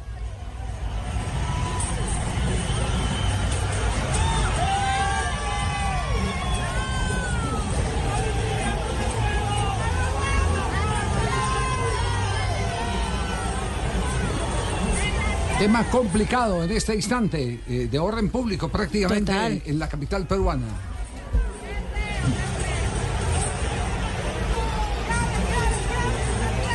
Hubo incluso roce entre algunos policías y algunos jugadores venezolanos que fueron a hablar con la policía. A defender Feo a también. sus A defender a sus compatriotas, claro, claro. Bueno, tema, tema este bien complejo. Vamos al minuto de noticias. En un instante estaremos con nuestra ronda de los eh, titulares eh, que han hecho noticia en las últimas horas aquí en Blog Deportivo. Son las 3 de la tarde, 33 minutos. Ya llega Valentine. Nos informamos. Ya regresamos a las 4. Voz Populi. En Blue Radio, un minuto de noticias. Y comenzamos hablando del presidente Gustavo Petro, que en medio de su intervención en el Congreso de Infraestructura en Cartagena volvió a hablar del metro de Bogotá, asegurando que este no tiene el avance que él esperaba y para lo que dejó cuando estuvo como alcalde de la capital del país. Insiste el mandatario en que las obras no pueden frenarse por los caprichos políticos de los gobiernos de turno, insistiendo también en que quiere mantener otros proyectos viales en el país. Esto dijo el mandatario. Claro que hace tiempo debimos tener el metro subterráneo de Bogotá. Claro. Van nueve años y no hay una, un- una piedra que se pueda llamar realmente metro en Bogotá. Fueron razones políticas, no técnicas para nosotros. Así de simple. O sea, porque Petro entregó los estudios, entonces no se debía hacer el metro subterráneo en Bogotá, si no vamos a ningún Pereira. Esta fue una de las declaraciones, también sumado lo que habló del presupuesto de las diferentes ramas del poder que siguen siendo polémica en este momento. En otras noticias, la Corte Suprema de Justicia condenó a una empresa a pagar de manera correcta la mesada adicional a un ex trabajador que solo obtuvo su pensión con las 13 mesadas. Kenneth Torres. El alto tribunal considera que la mesada 14 es el derecho adquirido que venía disfrutando el pensionado por jubilación a cargo de la empresa y que por efecto de la compatibilidad de esa pensión con la de vejez no puede perderse, pues constituye un mayor valor a favor del pensionado. Asimismo, el alto tribunal ordena pagar a la víctima la suma de 107 millones por concepto de mesadas adeudadas causadas desde junio del 2015 y hasta junio del 2023.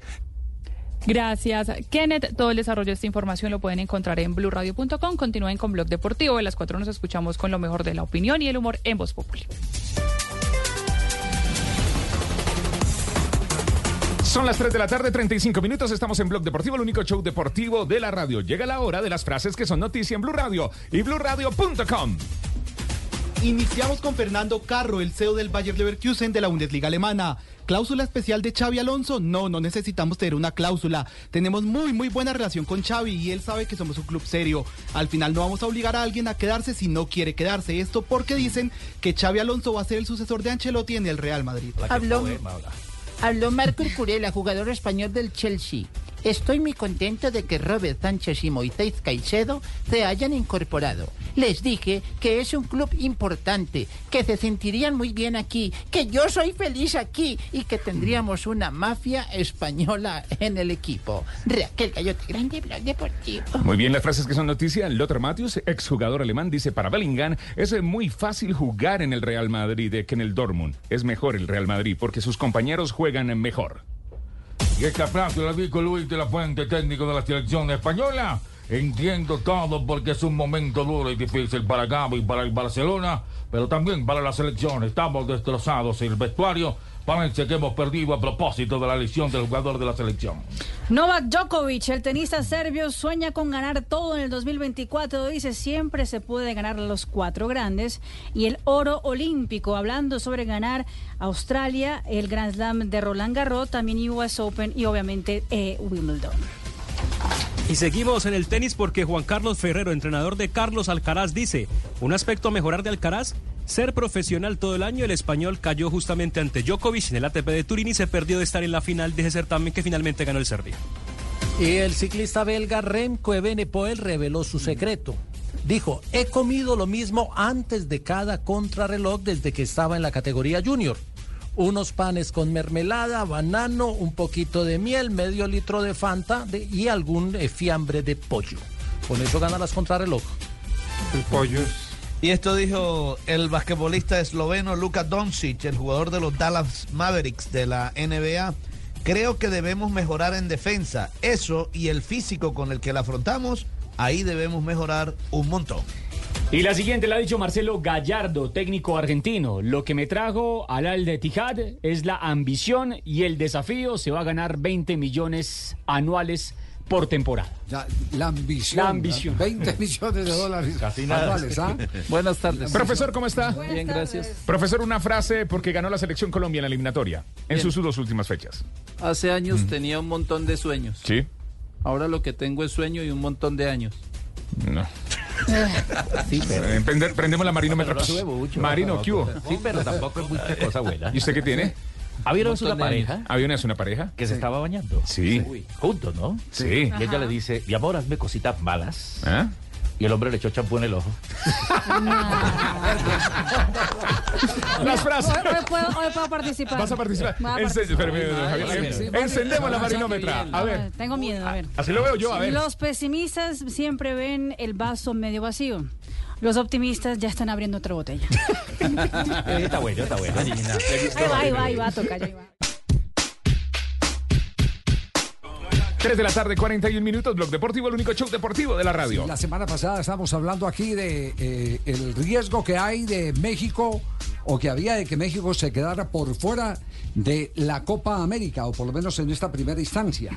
Porque tenía que dirimir un, un cupo con eh, eh, Honduras que había tomado ventaja en el partido de ida. Estaba apretado en ese dos goles por cero, exactamente. Honduras visitó a México en el Azteca. Sí. Y el desarrollo del partido fue un desarrollo accidentado. Hay un escándalo en este momento, inclusive con pronunciamientos oficiales de los directivos de la Federación de Honduras que sienten que les metieron la mano al bolsillo para poder empujar a México. Bien habíamos dicho que México habíamos es sí. la garantía económica eh, en todos los aspectos, Claro. en materia de asistencia, en, mater- en materia de audiencia de televisión, y por lo tanto, si no clasifica México a la Copa América del año entrante, pues el asunto sería bien complejo, bien complicado. Afectaría indudablemente Lo económico Lo económico, sí. Finalmente, ¿cómo fue el desarrollo del partido, Santi? Don Javi, resulta que en los cuartos de final de la Liga de las Naciones de la CONCACAF, Honduras impuso en el partido de ida, quedó 2 por 0, y México tenía que emparejar las acciones con solo marcar dos goles. La cuestión es que, más allá de que empezó ganando el conjunto mexicano el 43 con gol de Luis Chávez, el tiempo se prolongó más de lo debido, según los hondureños, que criticaron fuertemente lo que fue el arbitraje del salvadoreño Iván Barton, pues al 90 agregó nueve minutos que finalmente desencadenaron en once y en ese alargue, en ese tiempo que añadió, llegó el gol de la igualdad por parte de los mexicanos, el 2 por 0 que obligaba a extender la serie, que se fuera al alargue y posteriormente si no había ganador a los penaltis. El gol de el milagro para los mexicanos, según ellos, fue de Edson Álvarez. ¿Por qué no hacemos, por qué no hacemos un balance de, de- todo ese momento eh, crítico que, que hoy es escándalo en la CONCACAF? Eh, arrancamos eh, con el final del partido. Una falta ocupaba ahí Palma, algo tenía que ganar. Y en el momento importante, Dani, saber cuántos minutos va a agregar el árbitro. Viene el balón Chucky Lozano, centro muy pasado. ¡Nueve! ¡Nueve! Nueve minutos. Escuchen lo que dicen en la cabina. ¡Bárbaro! ¡Nueve! Por, por, pita un gol. que México empate. Pita un gol. hombre. Pita- hombre. No se hace mi casa, hombre. Es corrupción, es corrupción, hombre. No se han perdido nueve minutos. ¿Cómo es posible? No, no se han perdido nueve minutos. Pitale un gol a México ya, así de la nada, pitáselo, pitale el gol a México. Pero ¿qué no le quiero decir a Barton? Agregó nueve minutos y si le sumas los seis son 15 lo que agregó. Es que un tiempo extra, sos un bárbaro, Barton. Bueno, ahí tienen pues el- el- el- la primera reacción sobre los eh, nueve minutos. ¿Qué les pareció exagerada? ¿Quién sabe en Eh, el es- trámite del juego cómo fue? Sí, pero parece por, por, eh, eh, información que hemos tenido que el partido no tuvo para los nueve minutos. Ni con No, variantes, no, ni no, con no nada. tuvo. Yo, yo me alcancé a ver eh, Sí. especialmente el segundo tiempo. El segundo tiempo no se perdió. En- claro, en cambios. Sí. Pero nueve minutos no. Para nada. Otro, otro, otro aparte de la reacción de los periodistas hondureños. La tiene Edson Álvarez, le quedan 50 segundos, Barton, pita Barton, pero no pite falta. Mete el gol, mete el gol de México, Barton. Empata, Barton va a ser el enemigo, el enemigo número uno de Honduras. Existe la violencia, Mario Figueroa la tiene Huerta, Huerta, Dios mío, Huerta, rechaza a David Flores, rechaza a David. Vamos, Barton. Aguanta, corazón, aguanta, corazón. Mi corazón ya no aguanta. Mi corazón ya no aguanta. Viene el balón, le quedan 20 segundos. Dios mío, Edson Álvarez. Salgan, salgan, por el amor de Dios, defiendan esto como que fuera el territorio nacional. La tiene Romo, envían el centro.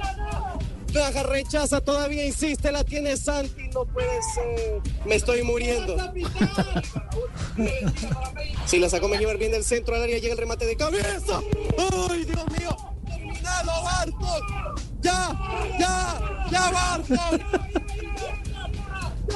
¡Terminalo, bárbaro! ¡O le va a dar 10! Le va a dar 10, le va a dar 10 a México, le va a dar otros 10. Bárbaro, remató arriba Santi Jiménez. Esto va a ser todo, señores, al menos.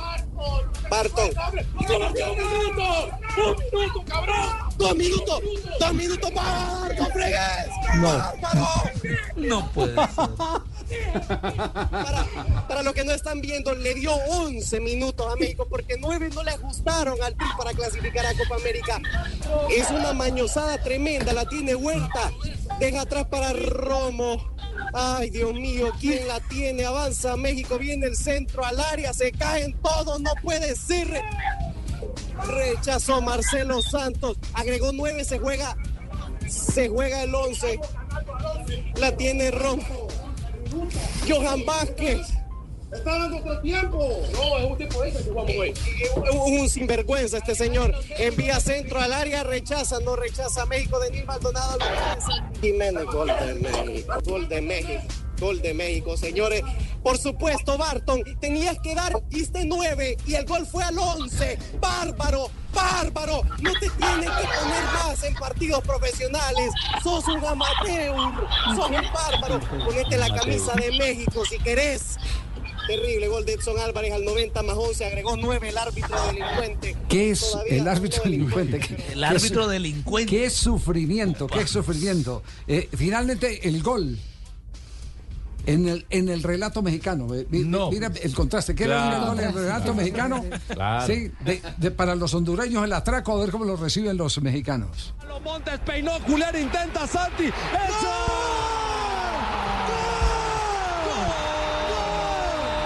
Se salvó la pauta. El libro gordo está a salvo.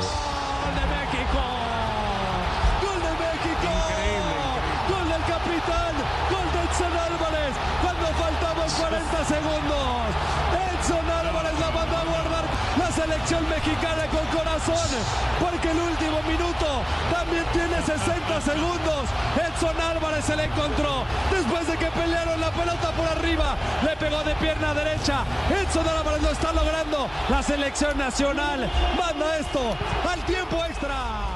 Dio 9 y en el minuto 10 hicieron eh, el gol los mexicanos. Eh, claro que ahí, de, de todo ahí en la Villa del Señor. Y un periodista mexicano al término del partido que dijo esto. Rubén Rodríguez, ¿cómo estás? Buenas noches. ¿Cómo estás, Alex? Tú no vas a mendoceo, todos. No, yo nunca mendoceo, ni alexeo, ni nada. Buenas noches a todos. Alexear, ¿cómo es? Nada, nada, no, tampoco. Alexear. Eh, a ver, primero, sí estamos hablando de la realidad. Vencimos o vencieron a Honduras en el Azteca en penalti. Ay, güey, ¿eh? Ay, güey. ¿Somos Después, tan- ahí, ¿somos después, tan superiores? después, después quiero que me digas de dónde diablos sacaron 11 minutos en el segundo tiempo y de dónde sacaron 7 minutos en el primer tiempo para añadirlos. Partimos por ahí. Pues sí, Solamente el árbitro. Rafa solo- bueno, pues no sé qué partido vio Rafa. O a, lo, o a lo mejor los contó, o a lo mejor ya está adecuado a la Liga Mexicana y este es tema. Y después, Malagón se adelanta y no lo repite. Yo, yo nomás te voy a decir una cosa.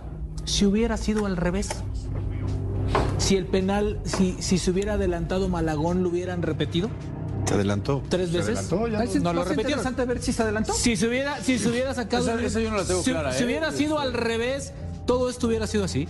Y A mí si me parece- Malagón se adelantó, cambio mi voto. a Perdón. que sí. A mí, a mí me Es parece, decir, empatan en el minuto la- 100, van al largue, después eh, definición desde el punto blanco de penalti. En el punto blanco de penalti clasifica el seleccionado mexicano. Se impuso 4 por 2. 4 por 2. Sí, señor. Eh, el eh, eh, señor Juan Francisco Saibe es el vicepresidente de la Federación de Fútbol de Honduras, que tiene como técnico al colombiano Reinaldo Rueda. Escuchen lo que ha dicho. Inaudito, y el portero de ellos ni siquiera repitieron la jugada del penal de ellos.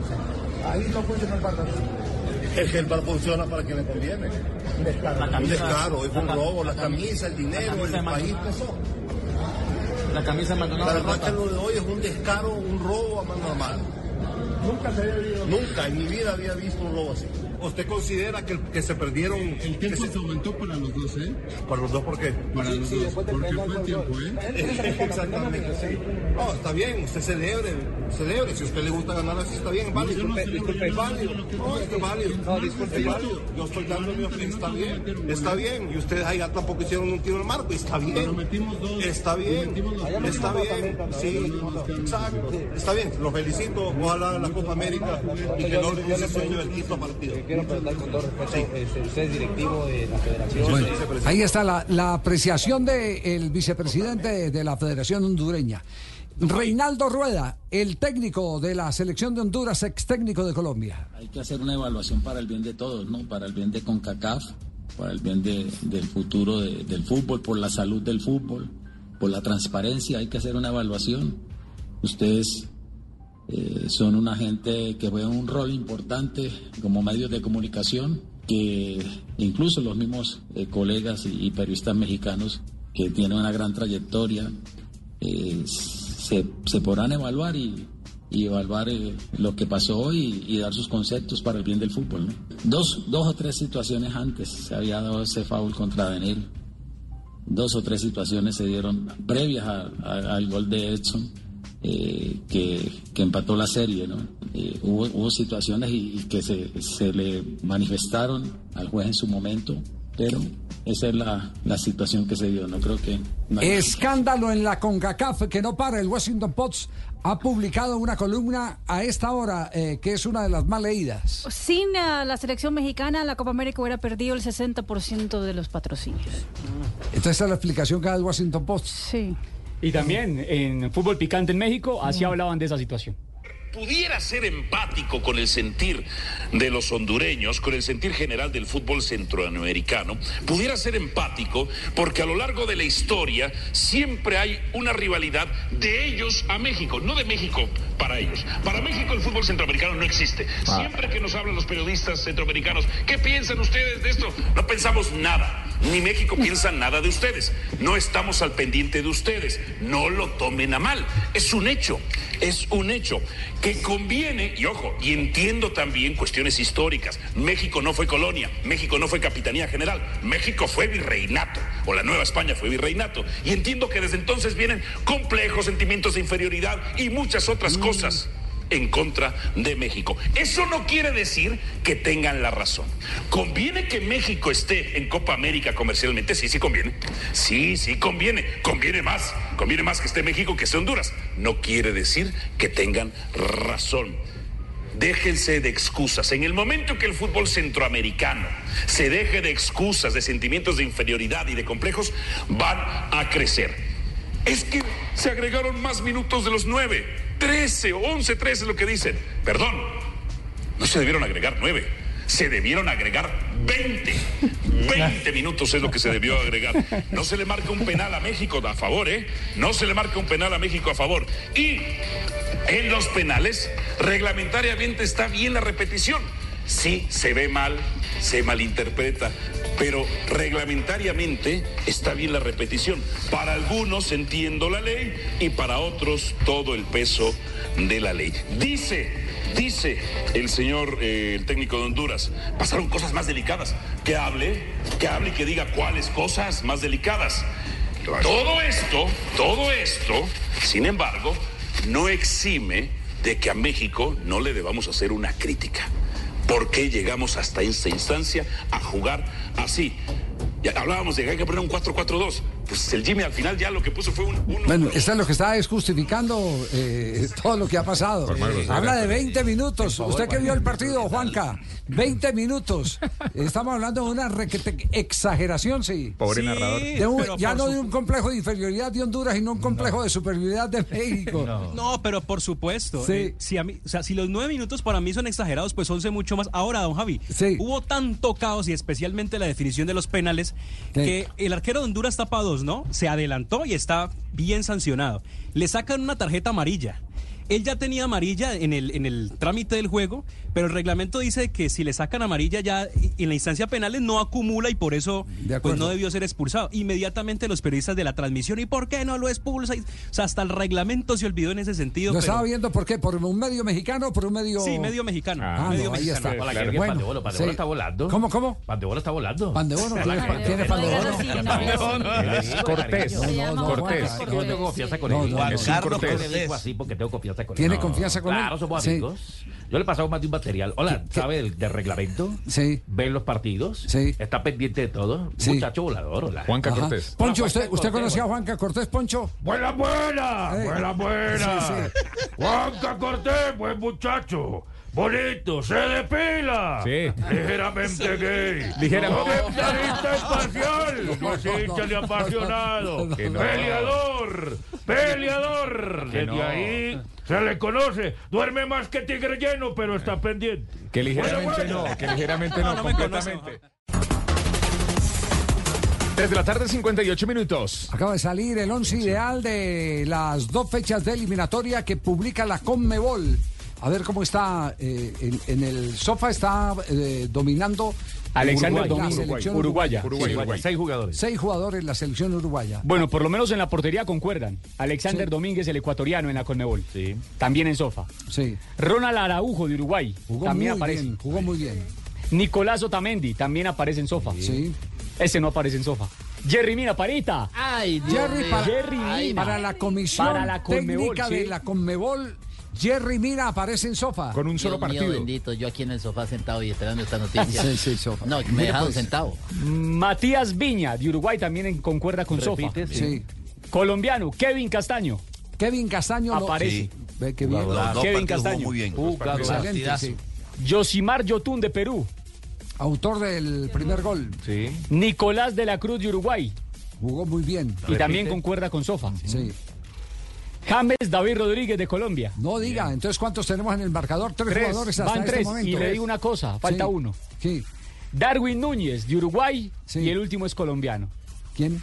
Luis Fernando Luis Díaz. Luis Díaz. Por el partido con Brasil, Por el todo. partido con Brasil, Claro, debe ser que claro. el, el alto puntaje lo tuvo en el partido con Brasil, no tanto en el partido frente Sí. a Paraguay. Pero, Panita, digamos, digamos que la Conmebol, digamos que la Conmebol lo que hace es sumar las dos fechas. Junta las dos fechas, la Conmebol es la comisión técnica de Conmebol la que da las calificaciones. Este no es el cómputo a través de la data de las cifras, que es lo que utiliza Sofa, donde solo aparece James Rodríguez. Pues mira, Javier, ellos dan también una explicación por cuál escogieron a cada jugador. Sí, a ver. Jerry Mina. Sí. Atención, panita. A ver. A pesar de jugar solo un partido en esa doble jornada de eliminatorias sudamericanas, el defensor colombiano lideró el, de- el despeje, ocho en total, y fue el único defensor en ganar el 100% de los duelos aéreos que disputó. Cien- Bueno, muy bien. 100%. Lo- así lo habíamos visto, así lo habíamos comentado. Kevin Castaño. Sí. Contando los mediocampistas en esa jornada doble de eliminatorias sudamericanas, lideró en recuperaciones, 16 en total, y fue segundo en entradas, con 6 junto a eh, Fernández. Además, tuvo la mejor eficacia de pases entre los futbolistas en esa posición, con 50 o más pases. Ya, James Rodríguez. James fue el futbolista con más pases para remate realizados en la jornada doble de la eliminatoria sudamericana, con siete. Una de estas acabando en asistencia para un compañero. El colombiano lidera en chances creadas en el torneo con 19. Muy bien. Y el eh, Lucho. el Lucho Díaz. Anotó dos goles siendo uno de los futbolistas en convertir de manera múltiple en esta jornada de eliminatoria sudamericana junto a Darwin Núñez. Esos dos tantos fueron clave para dar vuelta el partido ante Brasil. Además remató más que ningún otro jugador en esas fechas con 12 disparos en total. Bueno, ahí tienen. Pues entonces es en la lista de los 11 que para la Conmebol resultaron ser los jugadores puesto por puesto más rendidores en la doble fecha de. Panita, eliminatoria. bien. Muy bien, No, pana. no. Pero muy bien que, Sí, hay eh, break. sí, es que hay break, Hay sí, break, muy bien que hay break, sí.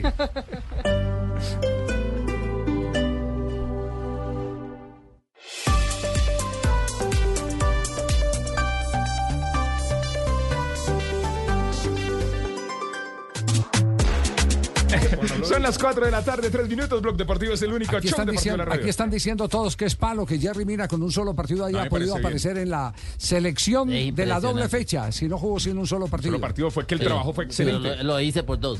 Sí. Lo que hice Ah, en un partido lo lo hizo hice por por dos. dos Si hubiera jugado los dos Sí, sería. mm, más Despeje, alto 100% despeje. Bueno, ad- ad- admitamos, admitamos que Sí. le ganó el pulso a Castel. Sí, que, no señor. cre- que no creía en él. Que Castel no, No, no cree en creía. usted como Sí, no sí, cree en. James, señor. Que la teoría de que era importante tener poder aéreo frente a Paraguay eh, Funcionó. Funcionó. Funcionó, usted lo dijo acá, sí. usted lo dijo, yo recuerdo que Usted tiene la grabación. Yo recuerdo Admitamos, que admitamos eh, en beneficio de inventario Sí. que eh, cada que hay doble fecha de eliminatoria y Jerry está en la nómina de las elecciones cuando afloja contando chistes. Exactamente. Es así, es así. Sí, señor. No, Entonces, y que como que no. ya terminó la concentración de Colombia, ¿Va a mejorar? esperamos Ah, que este del cierre y el empalme sea bueno. esto es una verraquera. No. A ver, don Tibaquira, presénteme. Señoras y señores, llegando Navidad. Llega el panita Gil navideño. Hoy nevó sobre Caracol Televisión en Blue Radio, cayó granizo. A ver, panita. Marino, ¿Qué quiere, ole? escucha este para ti. A ver. Un tipo en una entrevista dice, nivel de estudios. Una entrevista Dice- de trabajo, Sí, de entrevista. Sí. Nivel de estudios, yo soy licenciado en Bellas Partes. ¿Qué? ¿En Bellas Partes? No. no, será en Bellas, Bellas Artes. Artes, Bellas será en Artes, Bellas claro. No, señor, soy ginecólogo. Ah. ¿Qué es eso? Que también la medicina es un arte muy bello. la medicina. Pero es que es humor coctelero. Eh, sí, está bien. No, es un humor fino. Claro, Sí, claro, claro, qué es- pena, no, es un humor qué pena fino. con todas las George, mujeres. es No, un no, humor no, fino, no. es un humor coctelero, es un este, Coctelero de nada. no, este chiste es de corbatín.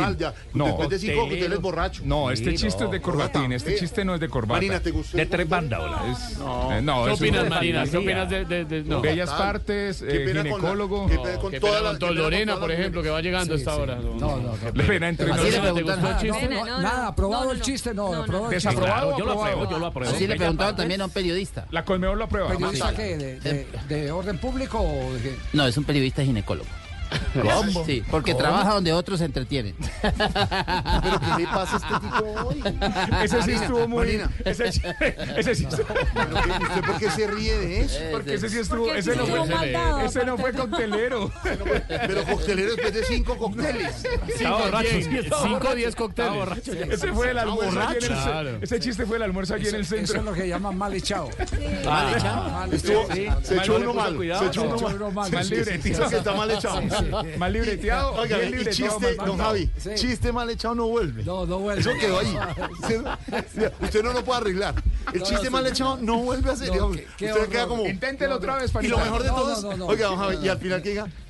¿Pero te gustó? ¿Lo, lo- lo entendí? Sí, no, chiste, no, no, claro, no, sí. no, no, está mal echado. Mal Uno echado. para Ah, yo me voy a ir. Yo me voy Uno uno. fatal y uno mal echado. A ver, Marino. ¿Sí? Me voy Sí, con uno. a ver, A ver, Marino. Le dice el niño a la, a la Sí. papá. Hola, mamá, Vale. mamá, ¿de dónde venimos? Sí. Hijo, pues el hombre desciende de Adán y de Eva. Adán y Eva. Como todos sabemos, ¿no? Pero papá me dijo que el hombre desciende del mono. Ah, no, mijito, una cosa es la familia de su papá y otra cosa la familia mía. Nos vemos. Chao, Marino. Elegante, ¿no?